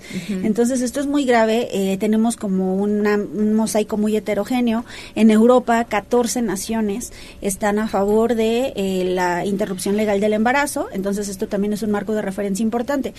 Latinoamérica era uno de los de las regiones del mundo más retrasadas en este sentido y a partir de 2000, 2019 empieza una ola, ¿no? Y ahora sí, pues Colombia, Argentina, México, ¿no? Obviamente mucho que hacer. eh, en, en, México, concretamente, pues apenas van 12 estados que han logrado esta despenalización, muchos sí por parte de la, del trabajo responsable de los congresos estatales, otros más a través de sentencias, a través de amparos. Sin embargo, es importante decir que falta mucho y que el día de hoy, pues es solo un recordatorio del pendiente que tienen muchas legislaturas por actuar conforme a la ley. Sí, y es que eso se traduce en muertes de mujeres. Claro. Muchas de ellas, este, incluso poblanas, teníamos el testimonio aquí, se iban a la Ciudad de México a practicar Así un es. aborto seguro, ¿no? Porque entonces hay clínicas clandestinas en donde pones en riesgo tu vida y situaciones, como lo dices, de violaciones en donde las mujeres pues no están dispuestas a traer a un hijo al mundo. Es ¿no? correcto. El tema del aborto es un tema de salud pública, porque además es un tema de justicia social. Quien tiene dinero para hacer una interrupción legal del embarazo va a poder ir a la Ciudad de México, a Hidalgo, a Veracruz, sí. a Oaxaca, todo ya todo alrededor de, de, Puebla este cuenta con una despenalización. Uh -huh. Pueden ir, pueden practicarlo, pueden regresar a casa, pueden estar tranquilas. Las mujeres que no tienen acceso ni siquiera a poder pagar un autobús de aquí a México, que no tienen acceso ni para pagar, vaya, un autobús para salir a la capital poblana a pedir información, hablamos de gente, de mujeres y, y, de personas con capacidad de gestar al interior del Estado que tienen una gran eh, marginación, que tienen una falta de acceso a, a servicios de salud, uh -huh. que también son víctimas de violencia, porque muchas de ellas son víctimas de violencia, niñas, adolescentes, que si no están estos servicios al alcance en, en sus comunidades o en sus entornos más cercanos, van a seguir viviendo esta violencia, se les obliga a, a llevar a término un embarazo no deseado y obviamente también producto de violación o de diferentes circunstancias. Entonces, es importante decir que no se piense desde el privilegio, desde lo que, pues, protéjanse, pues es que hay muchas mujeres a las que, que ni no siquiera se les acceso. da la opción de protegerse, uh -huh. que ni siquiera se les da la opción de decir, ¿quieres tener relaciones sexuales o no? Las están violando, obligando. las están uh -huh. obligando. Entonces, esta parte sí es muy importante, el, el pensar un poco desde ese enfoque social de que un, una despenalización beneficiaría más al sector más desprotegido de mujeres de la población, porque son quienes recurrirían a este tipo de, de, de pues de eh, servicios, ¿no? Y eh, bien lo decías, Puebla es la tercera entidad que más mujeres arroja a la Ciudad de México para realizarse interrupciones legales del embarazo. Importante decir también en la Ciudad de México, desde hace ya casi 16 años sí. se practican interrupciones legales del embarazo y esto ha generado una disminución incluso en la práctica de abortos. O sea, el aborto no es un método anticonceptivo, no lo es. Para eso eh, la lucha feminista siempre va, digamos, en, en una cadenita de tres grandes eslabones. Primero, la educación sexual integral. Uh -huh. Es muy importante garantizar la educación sexual integral desde la educación básica. Después, los anticonceptivos para poder protegernos, pero anticonceptivos al alcance de todas las personas. Y posteriormente, sí, el acceso a un aborto legal para que quien esté en una situación así pueda decidir sobre su cuerpo. Ya la Suprema Corte de Justicia de la Nación dijo que ningún, ni Estado, ni gobierno, ni nadie puede determinar lo que una mujer puede hacer de manera libre y autónoma sobre su propio cuerpo. Entonces, sí. esta parte es importante tenerla en mente y desestigmatizar este tema. Quien no quiera abortar no va a abortar con una ley eh, adecuada a derechos humanos. Quien no quiera no lo va a hacer, no obliga a nadie. Así como una ley eh, del divorcio no, no obliga a nadie a divorciarse, sí, pues se divorcia quien quiere. En este caso es igual, es quien quiera hacerlo y eh, pues sí lo que va a hacer es proteger los derechos de las mujeres y las personas con capacidad de gestar que hoy mueren por la falta de un aborto legal y seguro. Y muchas de ellas menores de edad, Marisol, porque veíamos las cifras apenas del INEGI, fue el día de eh, los embarazos adolescentes, sí. niñas de 10 años creando niños. Así es. Lo no- cual es muy triste. Es muy triste porque son niñas a las que les están robando sus infancias, que si se ponen a investigar de dónde provienen esos embarazos, Producto nos de- vamos a dar cuenta que son violaciones y violaciones de su entorno más cercano, familiares, papás, tíos, abuelos, eh, primos. Entonces, esto es un problema muy grave, o sea, un problema que sí hay una ruta NAME que se llama así porque, bueno, es una ruta que busca prevenir el embarazo adolescente eh, y también de niñas, pero ¿qué pasa con las que ya están en esa situación? Es inhumano obligar a una niña a criar a un niño o a una niña.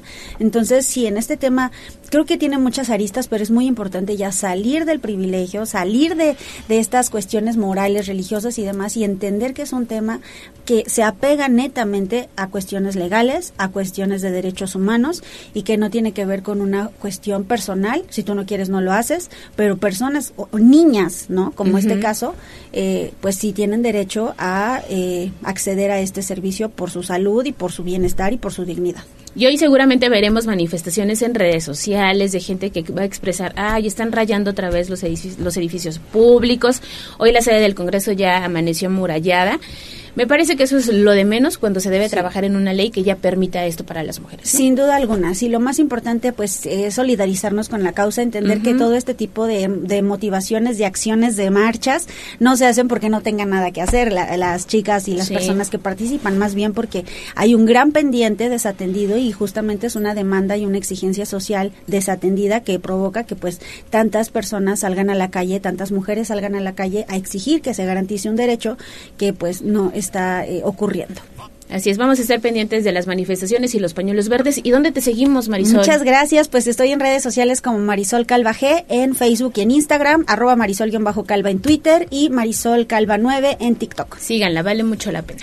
Gracias. Nos escuchamos el próximo jueves con Marisol Calva. Nos vamos a la pausa y al regresar ya estaremos hablando también con Pedro Jiménez sobre el chismecito de la semana. Vamos a un corte comercial y regresamos en menos de lo que canta un gallo. Esta es la magnífica, la patrona de la radio.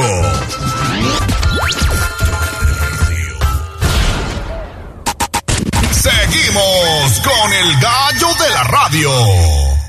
¿Por dónde sí y por dónde no? Adelante, David Becerra, hacemos enlace contigo porque andas patrullando las calles de la ciudad. ¿En dónde te encuentras esta mañana? Así es, Ale, te saludo nuevamente con muchísimo gusto. Estamos en la esquina de la 6 Poniente y Diagonal Defensores de la República. En este punto se registró un aparatoso accidente, un choque entre una motocicleta y la unidad 43 de la ruta 26. Ale, algunos testigos nos comentan que fue justamente el eh, conductor de esta unidad de transporte público la que se habría pasado el color rojo, eh, pues viniendo justamente sobre, transitando sobre la 6 Poniente y al cruzar sobre la diagonal fue cuando el motociclista pues lo impactó de una manera eh, perpendicular.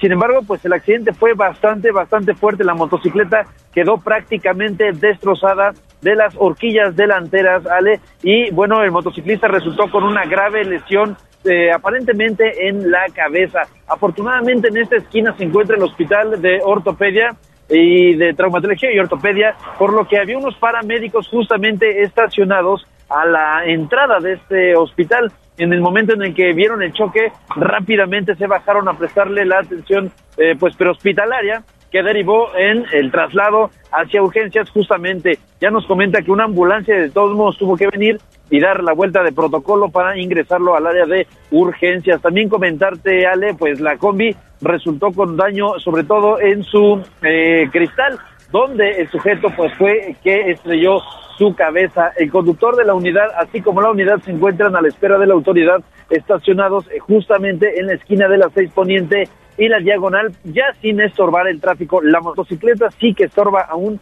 un poco el carril de extrema derecha sobre la diagonal con dirección, pues evidentemente hacia los, eh, pues los fuertes, podríamos decirlo de esa manera. Eh, pues es la información que tenemos, Ale. Muchísimas gracias, David. Esperamos las imágenes para que usted también las pueda ver a través de arroba tribuna vigila. Cuídate y sigue patrullando las calles de Puebla, David.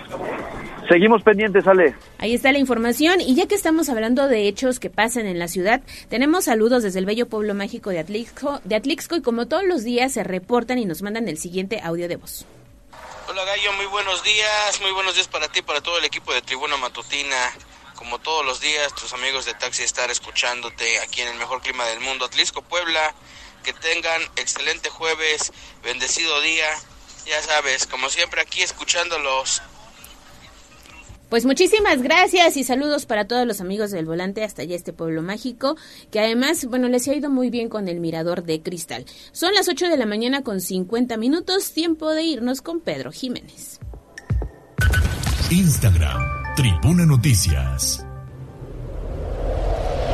Tengo una vecina que se pase chimosa, de chimosa, de chimosa. Si no sabe chisme, se inventa otra cosa, otra cosa. Escuchemos otra cosa. el chismecito del día con Pedro Jiménez en Tribuna Matutina. Es el noticiero del barrio. Las señoras en la esquina saben más que cualquier telediario. Ahora sí, Pedro Jiménez, te saludamos a la distancia. ¿Cómo estás? Muy buenos días. Hola Ale, muy buenos días. Muy bien, muchas gracias. Oye, pero si habíamos quedado que hoy en el aniversario... Está encerrado, se escucha eco. ¿Dónde estará? Hoy en el aniversario ibas a estar aquí con nosotros. Nos fallaste. No, para nada, claro que no, no, no. Está, está guardándose el momento para mañanita que ya es viernes. Mm, bueno, es, eso es. sí, eso esperamos. Sí, agripado y encerrado. Ay, sí, ¿Estás en ¿verdad? el ¿Me baño? escucha un poquito? ¿Me escucha un poquito gripado? ¿Estás en el baño? Sí. No, no, para nada. no, Sí. claro que no. Pues arráncate. Sí, sí. ¿Qué tienes para hoy para contarnos y lavar rico? Pues nada, resulta que ahora con la presentación que van a tener los ex Garibaldi, ahora GB5 en el 90s Pop Tour, resulta que Charlie López acaba de revelar intimidaciones por parte de Sergio Mayer precisamente por usar el nombre. Eh, pues recientemente cuando se anunciaron a principios de este mes que iban a juntarse, que iban a formar parte del elenco de 90s Pop Tour, pues Charlie y todos los demás, Pati Manterola, Víctor Noriega, etcétera, comentaron que bueno, que solamente no se pusieron de acuerdo con Sergio Maya porque pensaron que tenía otros proyectos y que por eso no lo incluyeron en el en el grupo. Sin embargo, Charlie acaba de pues de que de romper el silencio y pues dijo o habló me- precisamente de las medidas que Sergio Mayer tomó para que ni él ni sus compañeros de agrupación pudieran usar el nombre de Garibaldi en su reencuentro. Incluso comenta que el actor los amenazó con demandar tanto a la Arena Ciudad de México donde se iban a presentar como a ellos por usar el nombre de Garibaldi. Por eso es que se cambiaron el nombre a los GB5. Oye, pues está bastante interesante esta situación. Aquí dice Mones que se ve que es tóxico. Yo creo que él tiene visión de empresario. Y pues, sí, eh, Charlie comentaba, ah, pues yo pensé que cuando Ceci iba a salir, pues, ah, ¿qué onda amigos? Pues ya salí, ¿qué onda? ¿Qué hacemos? ¿No? Pero pues todo lo contrario, o sea, lo primero que le dijo, si se van a reunir no pueden usar Garibaldi, porque el nombre no es de ustedes. Y lo que comenta, pues, Charlie, es que el nombre realmente, pues, ni le pertenece a Sergio Mayer, pues, ni le pertenece a ellos, y muchísimo menos a, Televisa. El, el nombre de Garibaldi está o sigue en manos de el INPI, que es el Instituto Mexicano de la Propiedad Industrial, y que, pues, prácticamente por respeto a tanto a ellos como integrantes, como al público, decidieron no usar el nombre, y pues en el momento en el que Sergio salió, pues esperaban otra respuesta u otro tipo de pues de felicitaciones, no, ay, pues qué padre, etcétera, y pues que no, que todo lo contrario. Entonces, pues a raíz de ahí, pues ya el, espectáculo empezó precisamente con esta parte de, pues prácticamente de todo lo que está al revés, o sea, que te imaginas que se van a llevar bien porque son familia, ¿no? Pero pues ya ves, él decía que, Sergio decía que eran como sus hermanos y pues Charlie dijo, no, pues a los hermanos no se les hace eso, y sí, sí, pues imagínate cómo los ha de tratar. Sí, complicado. Mi Sergio Mayer siempre envuelto en el ojo del huracán. Nos puso aquí Aura Mones de fondo, este, banana. A mí me gustaba la ventanita. He de admitir que crecí por, crecí con Garibaldi porque a mi papá le gustaba. Entonces tenía la, los discos. Hicieron hasta película, no me acuerdo. Y esa, eh, agrupación, más que hermanos, oye, todos tuvieron en algún momento un amorío, ¿eh? Entre ellos. Sí, sí, sí, sí, definitivamente. Y pues que los trates así es como que, ay, debes tener mucho rencor en tu corazón como para Sí. que de verdad no les quieras dar el éxito, o bueno, no desearles el éxito solo porque pues tú tienes otros compromisos, ¿no? Entonces sí está como, como feito. Y precisamente Sergio anunció el día de ayer nada más y nada menos que un reality de su familia. O sea, no voy a dejarlos en paz, este, ¿cómo se llama? Con el tema de Garibaldi, pero ahora les voy a meter a mi familia en la televisión. Resulta que va a sacar un reality que se llama Mayer Camila Familia, y pues nada más y nada menos que va a tratar pues de los aspectos más privados, pues de Isabel, Antonia, Victoria y de Sergio. Entonces, la verdad, ay, como que no, no, no me imagino ese, ese, ese, ese reality. Te digo que tiene visión de empresario. La verdad es que de todos los integrantes de esa agrupación, es el que se ha mantenido más vigente. Patti Manterola también y Charlie, bueno, pues envuelto en el ojo del huracán por la relación que tuvo con Ingrid Coronado. Yo, Ajá. yo creo. Pero bueno, pues que les vaya bien a todos. Pues sí, sí, lamentablemente, y pues y lo feo es que pues tenga que, te- que quieras pasar encima de ellos para pues poder salir, pero bueno, pues a ver, ¿qué tal le va? Pues mucho éxito, aún no hay fecha de estreno para su serie, pero pues ya estaremos viendo como una reseñita para ver si sí valió la pena o no valió la pena eso de estar encerrados, ya le gustó el, el foco en las cámaras y pues como es reciente, Pues sí. quiere, quiere ver si pega. Está bien. Lo que sí es que eh, ya terminaron las negociaciones precisamente para la huelga de guionistas allá en Hollywood. Entonces, el día de ayer precisamente fue donde ya declararon oficialmente terminada, en el que pues varios aspectos eh, de los que estaban negociando ya pues fueron aclarados y por lo menos tienen una vigencia de tres años en un nuevo contrato que pues entró en vigor el pasado 27 de septiembre. Eh, cabe resaltar que pues vaya eh, parte de los de las peticiones que tenía el sindicato pues era un incremento salarial que va a ser de hasta un 5%, un aumento en el fondo de la salud y de las pensiones y pues la regulación para el uso de la inteligencia artificial, que bueno, que esto ya va a restringir que esas aplicaciones puedan escribir cualquier tipo de material literario, hasta la prohibición de que pueda ser utilizada para socavar el crédito de cualquier guionis- guionista. Sí. Entonces, bueno, pues ya afortunadamente terminaron. Eh, fíjate nada más, las negociaciones eh, duraron, bueno, la, la huelga duró más de 100 días y dicen que si que se va a someter a una, una votación o bueno, a una a una revisión del 2 al 9 de octubre para que ya sea pues prácticamente oficial. En caso de que rechacen el acuerdo, la huelga se va a reanudar. Sin embargo, bueno, esto no quiere decir que pues ahorita varios de los escritores quienes terminaron su contrato en el tema de los días de la huelga, pues lo van a poder reanudar como si nada hubiera pasado.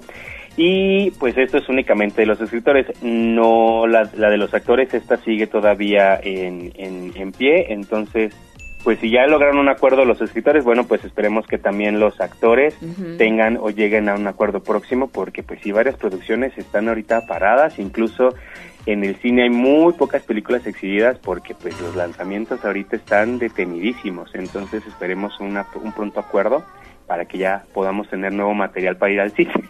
Exactamente. Oye, esto de la inteligencia artificial que hablabas, la verdad es que sí es importante legislarlo. Alfonso Cuarón emitía unas declaraciones no hace mucho sobre, eh, pues que están dejando sin trabajo a escritores, a guionistas, Sí. incluso suplantan eh, las las identidades de pues ciertos personajes. Entonces ya no necesitas actores de carne y hueso, ¿eh? Entonces bueno, pues ahí Hollywood sí está poniendo como el dedo en el renglón para pues este poner en regla todo esto que tiene que ver con la inteligencia artificial.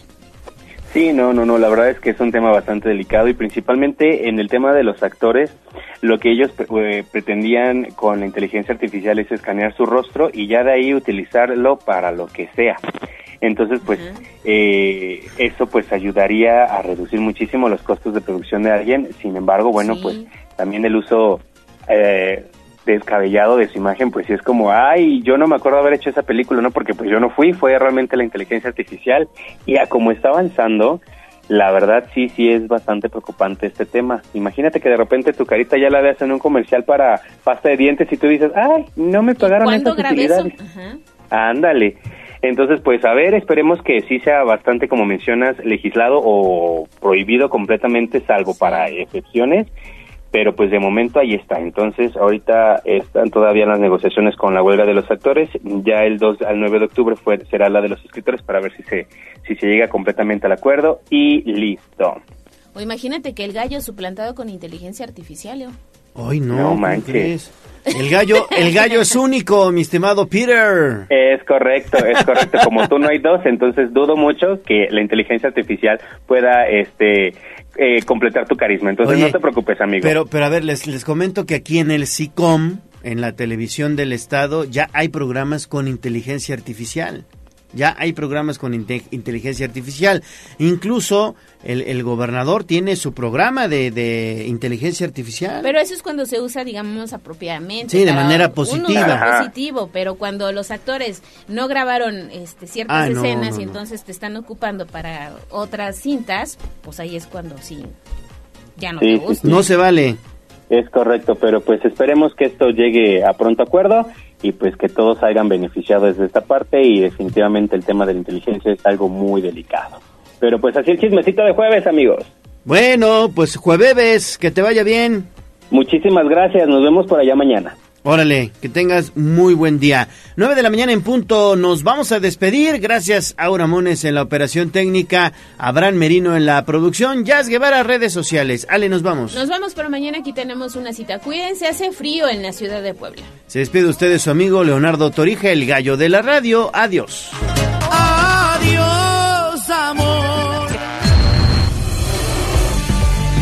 Aquí terminamos. Tribuna Matutina